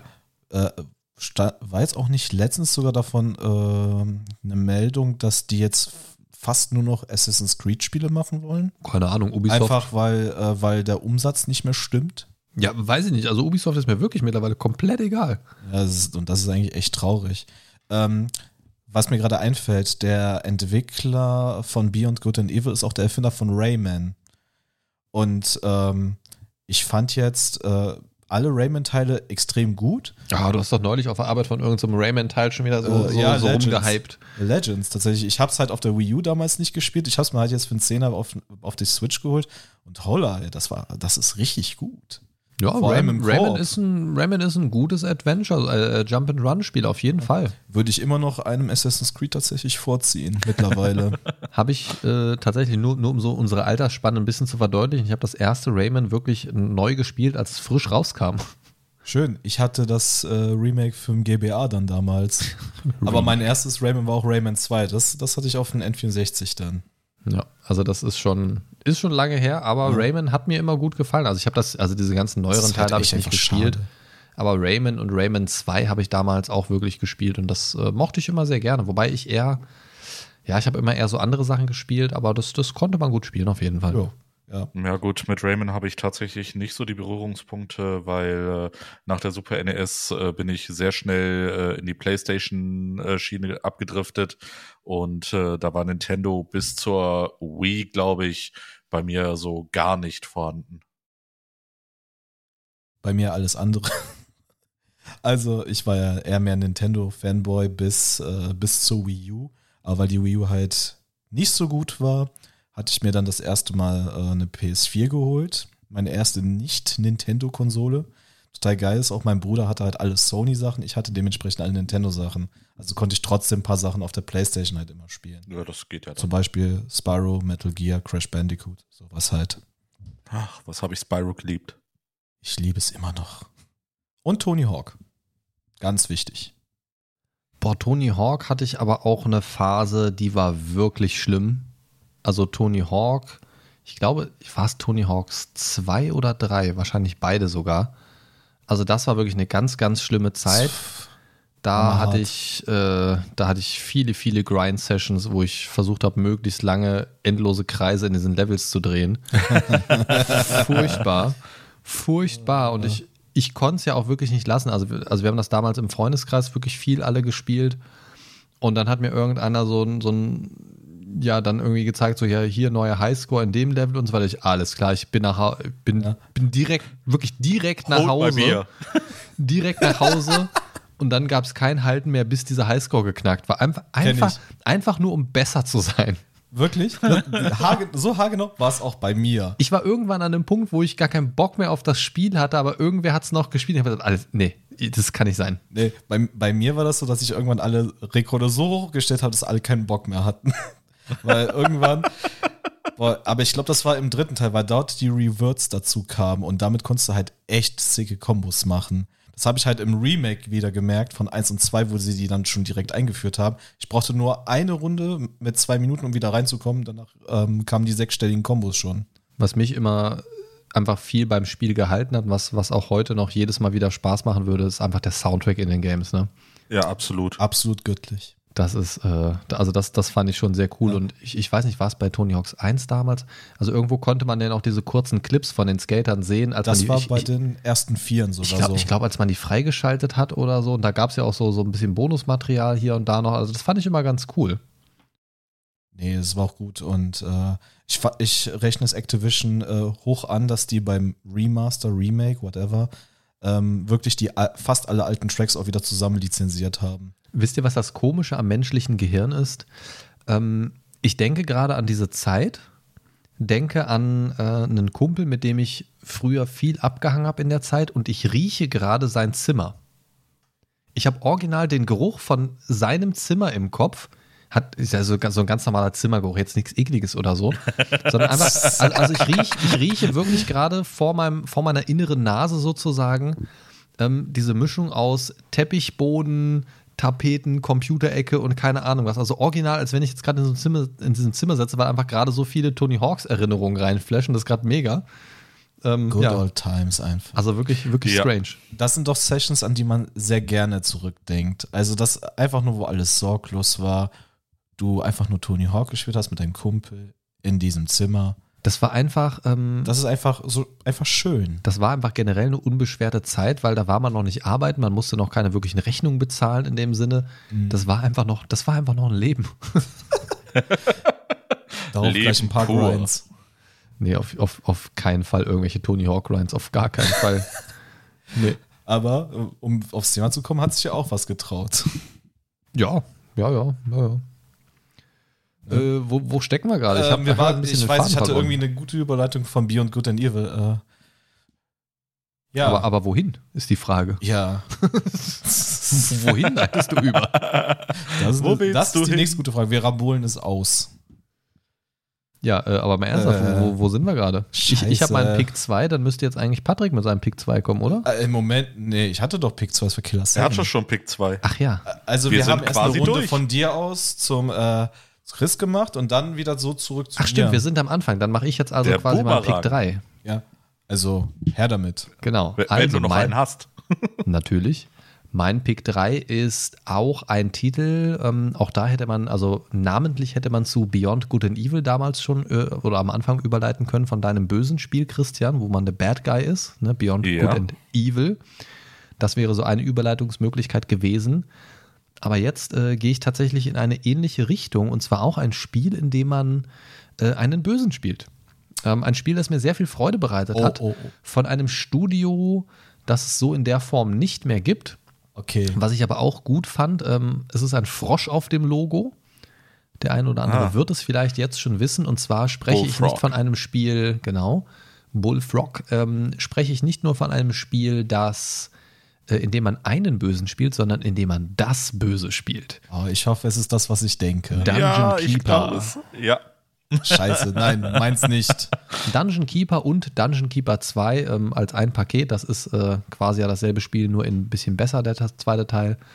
Ähm, Ähm, darf ich nur kurz reingrätschen, was ich äh, mir gedacht habe? Ja, das klar. kennt ihr, ich hoffe, ihr kennt das auch. Kennt ihr Overlord? ja, Overlord, aber Ja. das kam ja viel später. Ja, ja, deswegen. Deutlich aber später. Deutlich später. Aber das Aber- hatte ich als erstes im Kopf, wo du sagtest, du spielst den Bösen. Einen Bösen, ja, ja. Ja, genau. Ja, also ähm, Dungeon Keeper war für mich einfach, ja, also, ja, muss man da viel zu sagen. Hallo, das Böse sein, das war halt einfach mega. Also die Kombination aus, du spielst die Bösen, du hast so ein relativ simples Aufbauspiel, was dann aber doch so seine Feinheiten hatte im späteren Verlauf des Spiels, also wie welche Räume und Verteidigung wo und Baracke hier, Baracke da, Training und so weiter und so fort. Das war ja dann auch irgendwann so ein bisschen Micromanagement, aber auf dem Level, wo es für mich noch in Ordnung ist. Ich bin nicht so der Fan von Micromanagement in Spielen, das ist wirklich furchtbar. Aber das war wirklich noch erträglich und diese ja, Prise schwarzer Humor kann man nicht sagen. Diese riesige Wagenladung schwarzer Humor und auch die, gerade auch die Zwischensequenzen, also speziell die Zwischensequenzen zwischen den Leveln in, ähm, zwischen den Levels in äh, Dungeon Keeper 2 bombastisch. Bombastisch gut, ey. Ich, ey, so, so, so ein fetter Troll, der einfach so zwei Hühner als Nunchucks benutzt und so esst. Göttlich göttlich. Also ab und zu, so alle paar Jahre spiele ich das tatsächlich mal wieder. Es ist äh, einfach nur awesome technisch wirklich nicht mehr gut umsetzbar. Mittlerweile gibt es ja so einen, so einen, ja, zumindest geistigen Nachfolger, ähm, War for the Overworld oder irgendwie sowas. War of the Overworld, irgendwie sowas. Okay.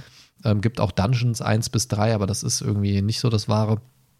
Ähm, aber Dungeon Keeper, der OG, mega gut. Das war einfach super. Also wie oft ich diese kleinen Imps aufgehoben habe. Und die Besonderheit war ja hier nicht nur, dass man ähm, zum einen auch das Böse spielt, sondern auch mal äh, diese, diese ja, diese, diese Fantasy-Geschichte neu aufrollt und sagt, du bist hier der Böse, der unterirdisch seinen scheiß Dungeon baut und dann kommen da immer diese Kackhelden und wollen dich einfach umlatzen.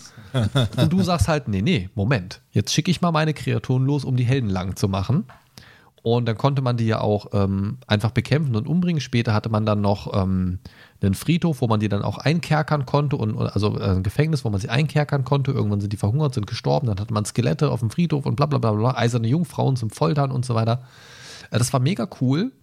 Aber diese Mischung aus, du spielst den Bösen, drehst diesen Spieß im Fantasy-Setting mal um, einfach so die Helden zu vertreiben, weil die, du machst hier einfach nur so dein, dein bösen Ding einfach, gehst du deinem Job nach sozusagen, manage, manage da so deine Kerkergrube und dann kommen da die Helden durch das Portal rein und sagen so nicht, gib uns den Schatz, oder? Und dann sagst du aber, nee, nee, nee, nee, nee, hier bleibt alles wie es ist. Wir haben wohl böse Schergen im Haus und äh, dann werden die halt lang gelatzt. Ähm, fand ich immer gut funktioniert auch heute noch fantastisch. Ähm, ich würde mir da wirklich mal ein richtig, richtig gutes Remake wünschen, was aber auch, ähm, ja, was so dieses, dieses Kernfeeling überträgt.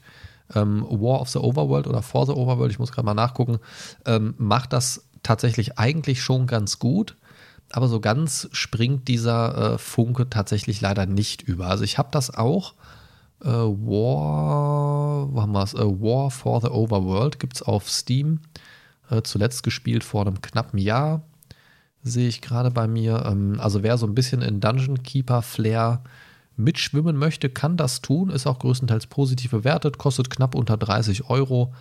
Ähm, kann man sich wirklich mal geben, wenn man Dungeon, äh, Dungeon Keeper mochte. Ist wirklich ganz gut aber auch äh, Dungeon Keeper 2 kann man auch noch über äh, goodoldgames.com kaufen und das ist da auch wunderbar spielbar. Gibt es auch Community-Patches für und so weiter. Also ich würde dann eher zu Dungeon Keeper 2 raten. Für mich aber definitiv ein Spiel, was sich was getraut hat und zwar auch dieses, ja, wirklich auch mal eine, äh, zumindest damals war es für mich was Neues, so eine sehr, sehr, sehr humoristische Herangehensweise an ein Spiel. Also das war ja wirklich durchtränkt von bitterbösem schwarzen Humor. Ähm, das hat mir einfach super gut gefallen und ich glaube tatsächlich, dass das auch ein Spiel war, das mich sehr in meinem Humorempfinden tatsächlich beeinflusst hat. Ähm, also was wirklich auch so diesen, dieses Interesse an schwarzem Humor auch wirklich, ja, geweckt, weiß ich nicht. Das war bestimmt schon vorher da, aber was da so gut, gut die Gießkanne drüber gehalten hat, sage ich mal. So, also das glaube ich schon und das, das hat für mich viel dazu beigetragen und das war auch eins der, oder ist bis heute eins der wenigen ich sag mal so, eher strategischen Spiele, die ich immer wieder gerne spiele. Also ich bin ja, ich mag Strategiespiele, aber ich bin einfach richtig schlecht da drin und spiele einfach auch sehr viele nicht gerne. Da hast du mich ja. noch nicht kennengelernt. Äh, doch, leider schon.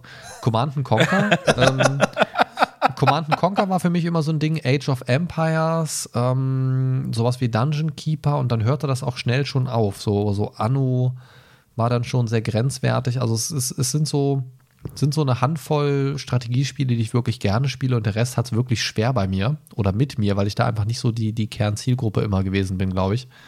Aber das hat mich, äh, Dungeon Keeper hat mich da wirklich immer gut abgeholt und vor allen Dingen, und das ist ja wichtig bei Games, immer sehr gut unterhalten.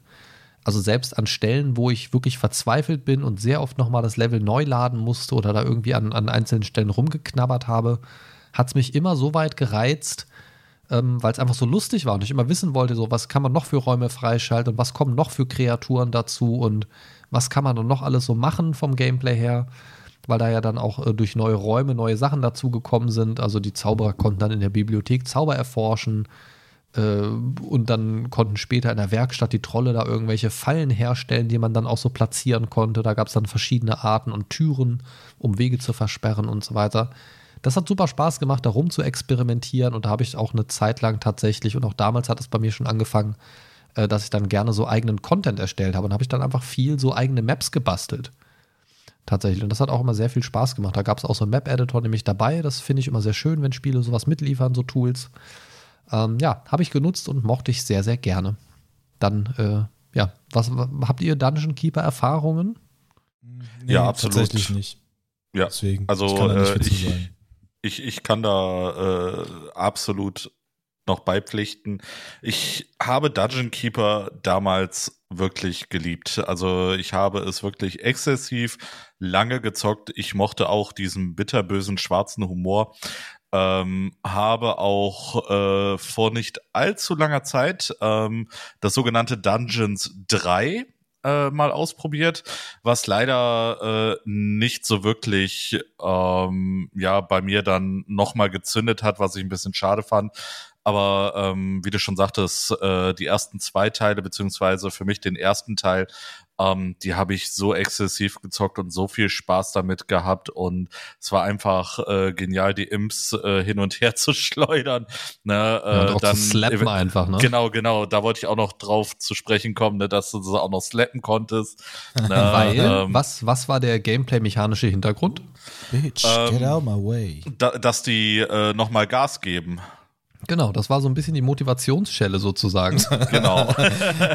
also, ähm, wie bei dir, Markus, ich, also Strategie ist absolut nicht meins. Ich habe bisher nur eins in meinem Leben durchgespielt und das war ein Fire Emblem-Spiel. Ähm, das auf der Switch. Und äh, so wie ich jetzt gerade bei Dungeon Keeper mir das alles durchlese, und das ist halt auch dieser Teufel, ähm, der auf dem Cover drauf ist, und den kenne ich auf jeden Fall. Horny. Genau. Heißt der Horny? Ja, das, ja, ist der Spitzname, das ist der Spitzname eigentlich Horned Reaper, also Horned Reaper. Geil, Mann. Geil, Mann, genau. Patrick nee, sieht sich da als horny. nee, Patrick, Patrick ist horny.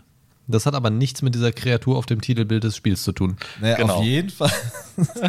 so wie ich mir das ja gerade angucke äh, und einfach mal ein bisschen durchgucke, das ist übrigens von EA gepublished worden. Das ist, das ist, EA Games. It's in the game. Äh, game. Und äh, ich glaube, das wäre auch ein Strategiespiel, wo ich sagen würde, das kannst du erst mal ausprobieren. Ja, also wenn, also du, ich, wenn du da mal die Gelegenheit hast, ich meine, du hast ja auch so einen, so einen alten Schleppi noch zu Hause irgendwie. Ja. Da kannst du dir wirklich mal so einen Good Old Games Account machen, wenn du keinen hast. Und, äh, ich ja schon zum Glück, aber. Das, das mal wirklich reinsnacken. Also Dungeon Keeper 2, also 1 ist wirklich nicht mehr gut spielbar technisch gesehen, aber 2 kann man echt sich gut noch geben. Hm, vielleicht werde ich das mal in nächster Zeit auch machen. Das ist, ist auf jeden Fall was, wo ich äh, sagen würde, das würde ich mal ausprobieren. Einfach auch wegen dem Humor wegen der Respektschelle bzw. Motivationsschelle. Das, Kla das, Klatschen hat aber auch, also ich muss sagen, dieses, dieses Klatschen hat auch einfach einen guten Sound. So also das scheppert auch schon ordentlich. Man fühlt ein bisschen mit, aber macht es dann doch noch zwei, dreimal. nur, um, nur mal sicher zu gehen, ne? Ob, ob der es verstanden hat. Ich glaube, du ja, konntest die auch, auch dann irgendwann kaputt slappen, oder? Ja, Echt? Ja, die kannst du tot slappen? Ja, das hat halt immer ein bisschen Leben abgezogen, klar. Ja. Ich, ich, ich, ich, ich finde es gerade ein bisschen, ich finde es ein bisschen erschütternd, dass du überrascht bist, dass du ihn totschlagen kannst. ja, Entschuldigung. Also das, das ist schon, ja gut, wenn du einem so ordentlich eine Stelle gibst. Ähm, hallo? Entschuldigung, ich komme gerade dran. Das ist eigentlich ein scheiß Slap, aber ich komme gerade irgendwie nicht drauf klar. Na gut. Vielleicht gibt es mittlerweile sogar eine Will Smith-Mod. Das wäre ja mal was. Oh. Und Bruce Lee, da schlägst du ihn einfach aus dem, äh, aus dem Bild raus. Aus dem Bild. Und mit dem Stock auch nochmal. Dann. Oh ja. So, ähm, dann äh, würde ich den äh, Stab mal weiterreichen und äh, euch ja das äh, Feld überlassen. Meine drei Titel sind durch. Was habt ihr noch abzufeuern? Ähm, willst du? Ja, dann würde ich noch mal äh, was in den Raum werfen, allerdings mehr als äh, Honorable Mention anstatt als äh, wirklichen Pick, weil ich mich nur bei zweien richtig vorbereitet habe. Allerdings, ähm, ja, aber dafür die umso intensiver. Hm. Okay. Mashallah, zwar, einfach der ähm, Hübsche. Wallabila sogar. Alter, ihr verwirrt mich jetzt gerade total. Unglaublich. Na, auf jeden Fall würde ich gerne auf Nino Kuni 2 zu sprechen kommen. Habt ihr das mal gespielt? Ja. Nicht gespielt, aber kenne ich. Nee, Moment, war es Nino Kuni? Du hattest mir doch mal Das eins war das empf- Ghibli-RPG. Nee, du hattest mir doch mal eins empfohlen, Christian, was ich dann Ja. auch. War das nicht das? Das war Ni- Nino Kuni 2, meine ich auch, äh, dass ich dir Nee. empfohlen habe. Nino Kuni 2 Revenant Kingdom. Genau, das habe ich Genau. äh, 78 Minuten gespielt, sagt die mir. Wow, da hast du ja echt lang drin gezockt. Auf Also jeden es hat Fall. Spaß gemacht, aber äh, weiß ja, wie das bei mir ist. Anderes Spiel kam irgendwie dazwischen und dann schwupps Ja. weg. Nee, auf jeden Fall mochte ich diesen äh, Genre-Mix zwischen einem, äh, ich sag mal, klassischen Adventure-Game, wo man durch die Welt rumrennt, äh, fiese äh, Viecher verkloppt und äh, dann das Loot einheimst. Ähm, was mir aber äh, noch mehr Spaß gemacht hat, ist, ähm, dass du äh, das Königreich des Protagonisten, äh, ich glaube Evan hieß er, irgendwie so, ähm, verwalten und aufbauen kannst. Ne, du hattest halt nicht nur diesen Adventure-Part, sondern du hattest auch einen Aufbaustrategie-Part. Und bei dem hatte ich lustigerweise so ein bisschen mehr Spaß, glaube ich. Ne, also ich habe insgesamt um die 60 Stunden in das Spiel reingesteckt. Einfach, äh, weil ich wollte, dass dieses Königreich wirklich bis zum Äußersten aufgebaut ist und äh, bis zum Äußersten abgegradet und ähm, dadurch, dass du dieses Königreich aufbaust, hattest du dann wieder andere Mechaniken, andere Minigames in diesem Spiel, ähm, die du freischalten konntest, zum Beispiel irgendwelche Schlachten, die du schlagen konntest und äh, hast dann deine Truppen befehligt äh, und bist dann gegen Gegnerhorden dann losgezogen. Ne, das fand ich super interessant. Ich mochte diesen Genre-Mix. Es war super abwechslungsreich, hat mich, äh, wie gesagt, sehr, sehr lange auch an die Konsole gefesselt.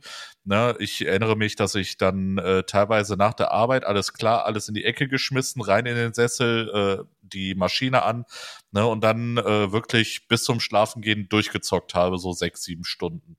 Ne, ähm, das war Also ich weiß tatsächlich gut. noch, ähm, du hattest mir das ja empfohlen und ich hatte ja diesen, ähm, ja, diesen, diesen Intro-Bereich gespielt, wo man dann aus diesem Schloss da entkommt und dann Genau. durch diese Kanalisation am Anfang da eiert. Und das mochte ich eigentlich auch ganz gerne. Es hat mich ein bisschen an, äh, was war es, Final Fantasy, nee, nicht 12. Äh, was waren das, wo die Gegner das erste Mal live in der Gegend rumstanden? War das nicht Das 12? war zwölf.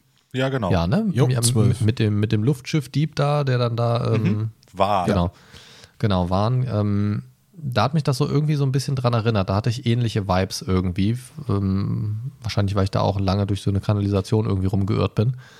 Aber das fand ich sehr schön und ich fand da auch tatsächlich die grafische Kombination sehr nett. Also die, die Diskrepanz eigentlich zwischen den, der Gestaltung der Levels an sich und den Charakteren, die drin rumlaufen. Das sind ja schon zwei unterschiedliche Stile. Mhm. Ähm, aber es passt irgendwie sehr gut. Es ist sehr harmonisch und es ist auch ein Spiel, was ich persönlich jetzt ähm, gerade so gedanklich zumindest mal wieder hervorkrame. Das möchte ich auf jeden Fall irgendwann auch mal spielen. Das ist jetzt nichts, ähm, was, was ich jetzt mutwillig zur Seite gelegt habe tatsächlich, aber äh, das muss ich mir irgendwann wirklich mal hervorkramen. Aber es ist einfach so eine Sache, ne, dass ich, ich weiß jetzt schon, dass es wieder ein Spiel ist, was relativ lange dauern wird. Ja, Und es, es äh, ich sag's euch, wie es ist. lang. Zum Zeitpunkt der Aufnahme ist gerade Baldur's Gate 3 frisch released ähm, und das hat definitiv Vorrang. Buh. Wir sehen uns Pile- 2026. Der Pile of Shame wächst und wächst. Nö, der wächst nicht. Ich spiele jetzt ja das neue Spiel und der Pile of Shame bleibt genauso wie er ist. Es bleibt alles so, wie es ist hier. Wir haben Und wohl Shame nicht im daran Haus. gerüttelt. Oh, doch, Genau. ich rüttel öfters mal, aber nicht am Pile of Shame. Ja, wie gesagt, äh, Nino Kuni 2 auch so ein Spiel für mich, weil äh, ich, ich habe es in keinem anderen Adventure-Spiel vorher gesehen, ähm, eben diese Art Aufbaustrategie noch dabei zu haben. Na, kann natürlich sein, dass es andere Spiele gab vorher, ähm, die diese Mechaniken auch ähm, zusammengepackt hat, aber ähm, ein, äh, zum äh, oder zum einen ist es so, dass ich es nicht ähm, gesehen habe vorher und zum anderen ähm, dass das das auch nicht in diesem Maße schön zusammengepackt hat. Ne? Ja. Ähm, da, dass da wirklich äh, eine ganz homogene Geschichte draus geworden ist. Ja, Das gut, ist cool. dann, dann, dann bin ich äh, mit meinem dritten Spiel durch. Patrick, hast du noch was? Äh, ja, sogar noch ziemlich, piu, piu. ziemlich viele Schüsse noch. Ähm, und daraus muss ich jetzt eins nehmen. Das ist echt das Problem. Als wir, als Markus mir das Thema gesagt hat, habe ich erst gestern angefangen zu recherchieren. Und, So arbeitet er übrigens Ja. auch. Und äh, nach 10 Minuten Brainstorming kamen gut 15, 16 Titel zusammen. So arbeitet er nicht. Es fällt mir gerade schwer, eins zu nehmen, aber ich glaube, ich nehme ein Spiel aus dem Jahre 2000. Mensch, damit hast du es jetzt aber gut eingegrenzt. Danke. Ja, ne? äh, es, da ist, fallen mir ein paar ein. ähm, es ist ein Spiel auf dem Nintendo 64 Okay, da bin ich raus. und es ist der Nachfolger des laut Metacritic bestbewerteten Spiel aller Zeiten. Und dieses Spiel ist auch mein absolutes Lieblingsspiel seit 2000. Die Rede ist von The Legend of Zelda Majora's Mask. Ja, kennt man. Kennt Ja. man und und ähm, ich bin froh, dass das Spiel mittlerweile den Respekt bekommen hat, den es verdient hat. Damals zum Release war es halt nicht so toll, weil wie machst du, wie machst du das laut Kritikern beste Spiel der Welt ohne, also den Nachfolger, ohne dich wirklich zu wiederholen? Es gibt zwei Wege. Entweder machst du was, was in eine komplett andere Richtung abdriftet, oder du bleibst beim, äh, bei der Formel Ubisoft und ähm, ja, machst im Grunde mehr oder weniger dasselbe. Nintendo hat sich da damals, äh, finde ich, für einen sehr guten Mittelweg entschieden, der aber auch sehr riskant war. Also man hat die Formel behalten, äh, Typ ist in der Oberwelt, macht paar Dungeons und fertig. Aber, aber, die Geschichte ist so dunkel in diesem Spiel, dass, äh, das erwartet man nicht eigentlich von einem Zelda. Es geht um die Apokalypse, die innerhalb von drei Tagen einkehrt. Du siehst auch äh, in diesen drei Tagen äh, die NPCs halt ihre, ihren Lauf ma machen. Also das, also du siehst quasi ihre Aktivitäten. Jeder Tag ist anders. Ähm, du kriegst ihre Backstory mit größtenteils und wie sie selber mit diesem Thema drauf sind. Sprich, wollen die in der Stadt bleiben, obwohl der Mond auf sie kracht und einfach alles vernichtet? Oder gehe ich ins Nachbardorf und lass den Mond dort auf mich krachen. Oh, genau. Oder ähm, renne ich weg, laufe um mein Leben Bin ich proaktiv, krache ich auf den Mond, um ihm so richtig zu zeigen. oder so. Da hast du Mond. Ich will nicht zu viel verraten, aber es geht tatsächlich in die Richtung, die ihr erwähnt. Also ich sag mal so, wer jetzt Majora's Mask noch nicht gespielt hat, könnte vielleicht gespoilert werden, gefühlte 4000 Jahre später. Ja. Ähm, es ist, äh, es, es nimmt mich tatsächlich, ich spiele das halt auch immer mindestens einmal im Jahr durch und es, e- egal wie oft ich es spiele, egal wie ich das alles schon kenne, es nimmt mich halt immer emotional vor allem immer richtig mit, weil ich leide mit den Leuten. Ich, äh, ich kann ihre, ähm, ihre Entscheidungen verstehen. Ich kann, ähm, Ich, äh, ich finde das alles super schön, einfach alles auch in einem Ambiente. Das ist halt nicht Hyrule, es ist Termina, es ist halt so eine Art Parallelwelt. Und es ist halt alles auch so ein bisschen weirder, etwas wahnsinniger, etwas trauriger, etwas dunkler, was in Ocarina of Time halt nicht so viel vorhanden war. Und damals hat es halt auch massiv Backlash bekommen, weil es dann eigentlich nur zu schwer war wegen dem Drei-Tage-Rhythmus, weil du eine Stunde entspricht einer Minute in der echten Zeit. Du konntest die halt noch verlangsamen und du konntest halt auch die Zeit zurückdrehen. Also wenn du dir den Tag durchorganisierst, dann weißt du, was du alles schaffst und was du erreichst. Aber es ist halt auch scheiße, wenn du mitten im Dungeon bist, die Zeit zurückdrehen musst, weil dir die abläuft. Und dann musst du quasi nochmal alles von neu machen. Aber. Das ist ja quasi aber so das Kernelement von ich drehe die Zeit zurück. Richtig. So. Und kann man also quasi mit rechnen. Kann man mit rechnen. Aber ähm, es ist halt doof, wenn du das nicht im Blick hast und dann ist es passiert. Dann kann ich schon verstehen, man äh, regt sich drüber auf. Dann ist meine Meinung, hättest du halt vom, äh, vom Dungeon halt mal kurz die Zeit zurückgedreht. Ja, aber dafür ist ja im, im Gegenzug dazu ja die äh, reine Durchspielzeit aufgrund des Zeitlimits ja absehbar, sage ich mal. Relativ, ja. Also das hat ist auch eines der Zeldas mit den wenigsten Dungeons. Es gibt halt nur vier. Mit dem kurz vom letzten Boss würde ich sogar noch einen fünften sagen, aber das zählt jetzt nicht wirklich. Es gibt hauptsächlich vier. Ähm, deswegen bist du da schon etwas schneller durch als in Ocarina of Time, würde ich jetzt sagen. Aber als Ausgleich hast du halt viel mehr Sidequests, was halt auch äh, relativ mutig war. Nicht, also du hast schon viel Handlung, aber halt dann nochmal das Doppelte an Sidequests drin. So. Du konntest halt verschiedene Masken ähm, in Quests äh, holen. Du konntest deine äh, Items, äh, deine Kapazität vergrößern. Hast halt wieder dann neue Stories kennengelernt von den Charakteren. Warum die so sind, wie sie sind. Warum sie manchmal so weird sind. Warum sie so weird sind. Ich muss ja wirklich sagen, ich war noch nie ein Zelda, also ja, Zelda-Fan würde ich nicht sagen, dass ich keiner gewesen bin. Ich finde das schon irgendwie interessant, aber ich habe nie so richtig Zelda-Spiele wirklich weit gespielt, weil die mich immer irgendwo auf dem Weg verlieren. Also ich möchte die auch mögen und ich finde die vom Grundsatz her immer interessant.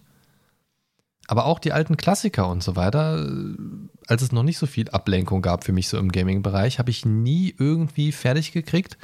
Was echt eine Schande ist eigentlich, das weiß ich auch. Aber ich weiß nicht, was das ist bei diesen Spielen. Vielleicht finde ich einfach nur die Dialoge sterbenslangweilig, keine Ahnung. Ganz furchtbar, irgendwo auf dem Weg macht es bei mir so Klick und dann bin ich sofort raus.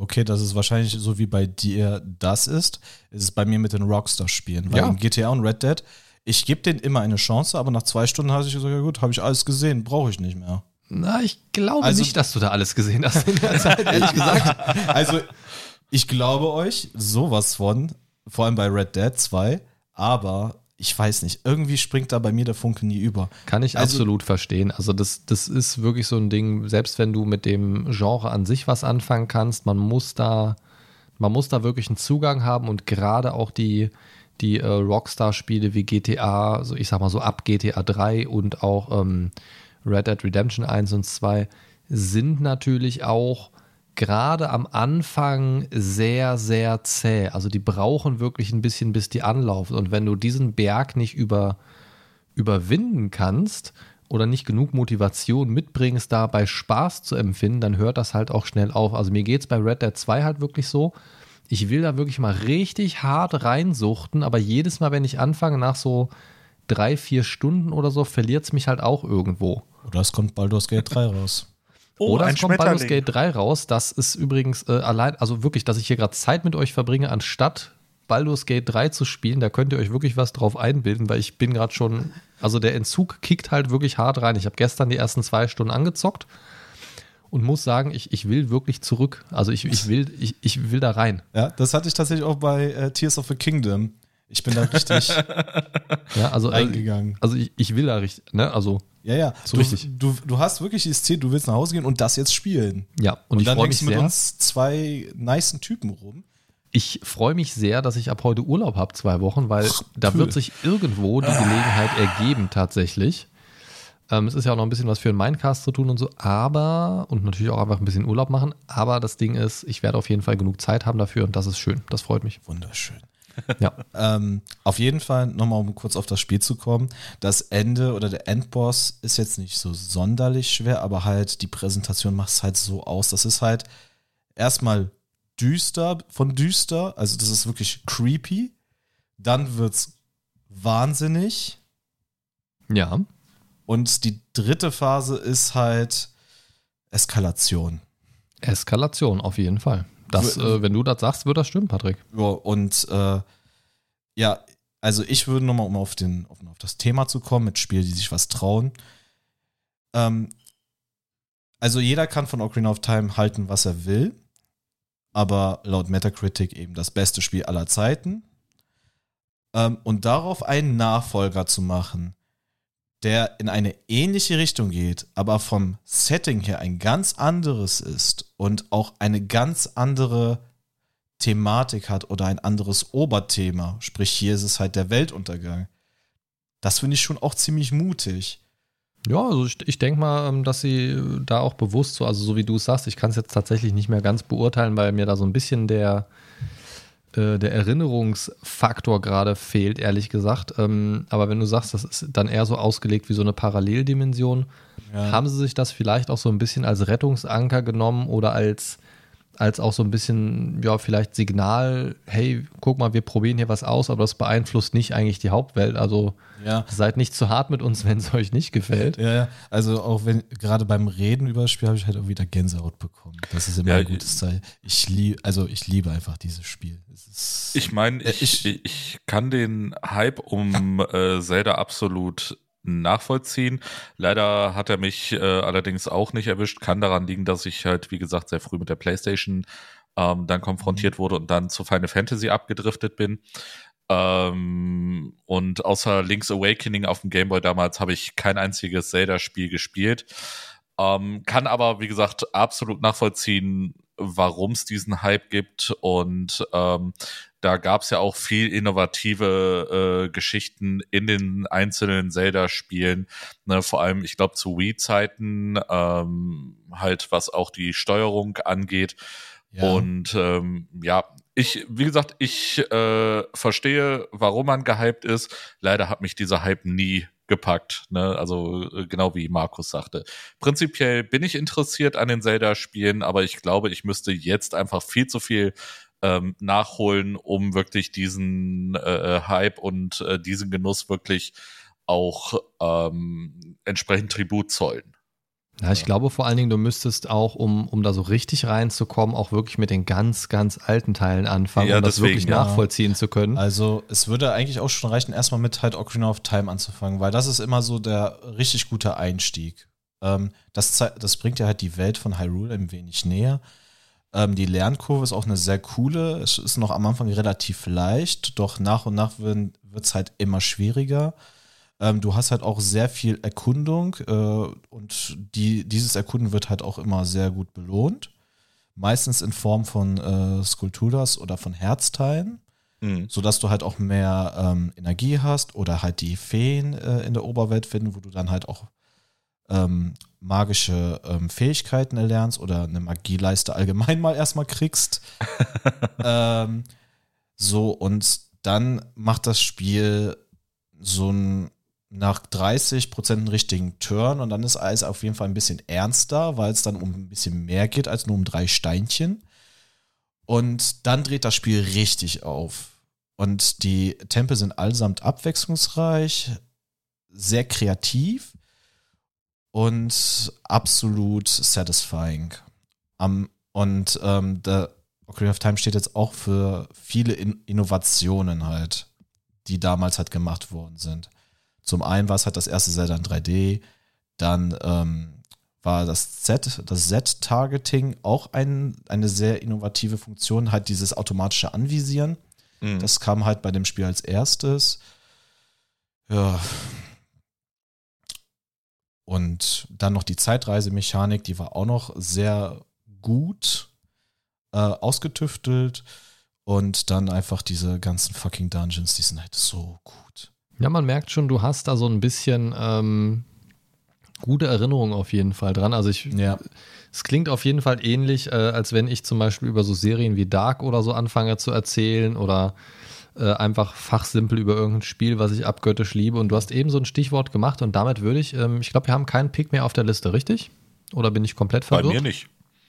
Nee. Ja, also du hast noch deine X-Liste Ja, ja, aber, da, aber vielleicht machen wir ja noch einen zweiten Teil, dann hebe ich mir noch das dafür auf. Genau, irgendwann bestimmt. Ähm, du hattest eben was Schönes gesagt und damit würde ich tatsächlich die Folge auch beenden wollen mit einem kleinen Ausflug in die Frage, ähm, habt ihr ein Spiel, das ihr wirklich regelmäßig immer mal wieder auspackt? Also so, also bei mir ist es zum Beispiel, du hast eben gesagt, ne, dein, äh, was war es mit Majora's Mask? Mask?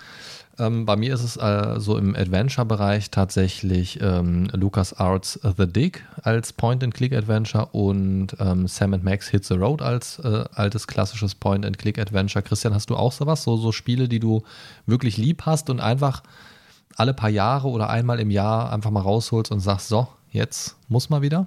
Ja, Secret of Mana, ganz klar. Echt? Secret of Mana, okay, ja, ja absolut. Ich, ich liebe Secret of Mana. Aber auch ein sehr geiler Pick, muss ich sagen. Ja, also das, das kann ich nachvollziehen. Wer, also ich mag es halt einfach persönlich nicht so sehr gerne tatsächlich, aber ähm, ist auf jeden Fall ein gutes Spiel, denke ich. Also ist ja nicht umsonst ein All-Time-Classic irgendwie. Ne? Ja, absolut, absolut. Also Secret of Mana immer ganz vorne. Okay, kann ich verstehen. Ja, dann bleibt mir nichts anderes zu sagen, außer an dieser Stelle vielleicht nochmal darauf hinzuweisen, ihr könnt alles tun mit dem Mindcast bevorzugt hören, aber ihr könnt uns auch ein bisschen unterstützen. Wie ihr das tun könnt, könnt ihr herausfinden auf steady.de slash Mindcast, so wie es zum Beispiel auch der gute Christian tut. Löblich, löblich. Einfach in den Mindcast reingekauft. Wenn auch ihr euch einkaufen möchtet, dann. Nein. Also, wenn ihr den Mindcast unterstützen möchtet, könnt ihr das gerne tun. Wir haben auch äh, seit geraumer Zeit einen YouTube-Kanal, den ich hin und wieder mit so ein bisschen ein paar Kreativbespaßungen befülle. Neben den Podcast-Folgen, die dort auch hochgeladen werden, findet ihr auf youtube.com slash und dann at Mindcast Podcast. Oder sucht einfach nach Mindcast Podcast und sucht unser Logo. So schwer ist es nicht zu finden.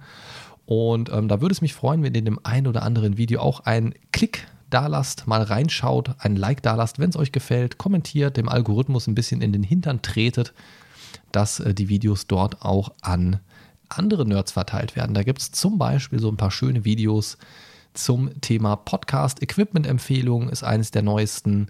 Dann äh, die Evolution der Gaming-Grafik passt auch ein bisschen zum heutigen Thema. Ähm, so angefangen in den 1960ern mit Space Wars, über Pong zu EGA-Grafik für die klassischen Adventures und so weiter, bis heute zu Unreal Engine 5.2 und so weiter, alles mit dabei. Könnt ihr euch gerne mal reinschauen, sind kurze Snack-Portions-Videos. Ähm, schaut gerne mal rein, auch viele interessante und lustige Shorts aus Serien und Filmen. Guckt da gerne mal rein, würde mich sehr freuen, ähm, wenn ihr über den Mindcast selber dorthin gefunden habt. Lasst gerne mal einen Kommentar da, schreibt, ich komme vom Mindcast oder irgendwie sowas. Dann weiß ich, dass ihr auch zu den coolen Leuten gehört, die den Mindcast hören. In diesem Sinne würde ich äh, euch das letzte Wort überlassen und mich somit aus der heutigen Folge verabschieden. Ja, dann äh, übernehme ich mal ganz kurz. Äh, danke an den lieben Patrick nochmal dafür, dass du dabei warst. Es war mir ein Fest. Ich habe zu danken. Und äh, ich würde dir das Outro überlassen. Wow. Eiskalt ins kalte Wasser geschmissen. Oh, ja. End, endlich kannst du es mal machen, ne? Ja, ich äh, bedanke mich wieder hier äh, Gast gewesen zu sein. Es war wieder wunderschön. Es war auch schön mit äh, dir, mein Lieber, endlich mal ein Video, äh, ein Video, ein Podcast zu machen. Okay, also ich weiß nicht, was ihr noch vorhabt, hier gleich zu drehen, aber da bin ich raus, Leute. Ja, der Greenscreen steht schon bereit. Nee, es war mega cool, äh, mega schön und auch ein sehr interessantes Thema, was wir uns da ausgesucht haben. Und ich freue mich dann auf jeden Fall beim nächsten Mal und bleibt sauber. Bleibt sauber, sagt er. Na gut, äh, dann äh, würde ich sagen, lassen wir es mal dabei.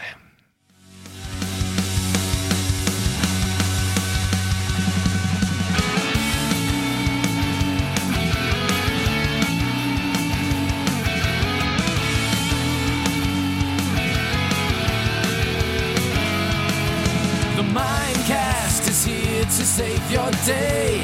Games, movies, and more for geeks and nerds. Your favorite podcast ever.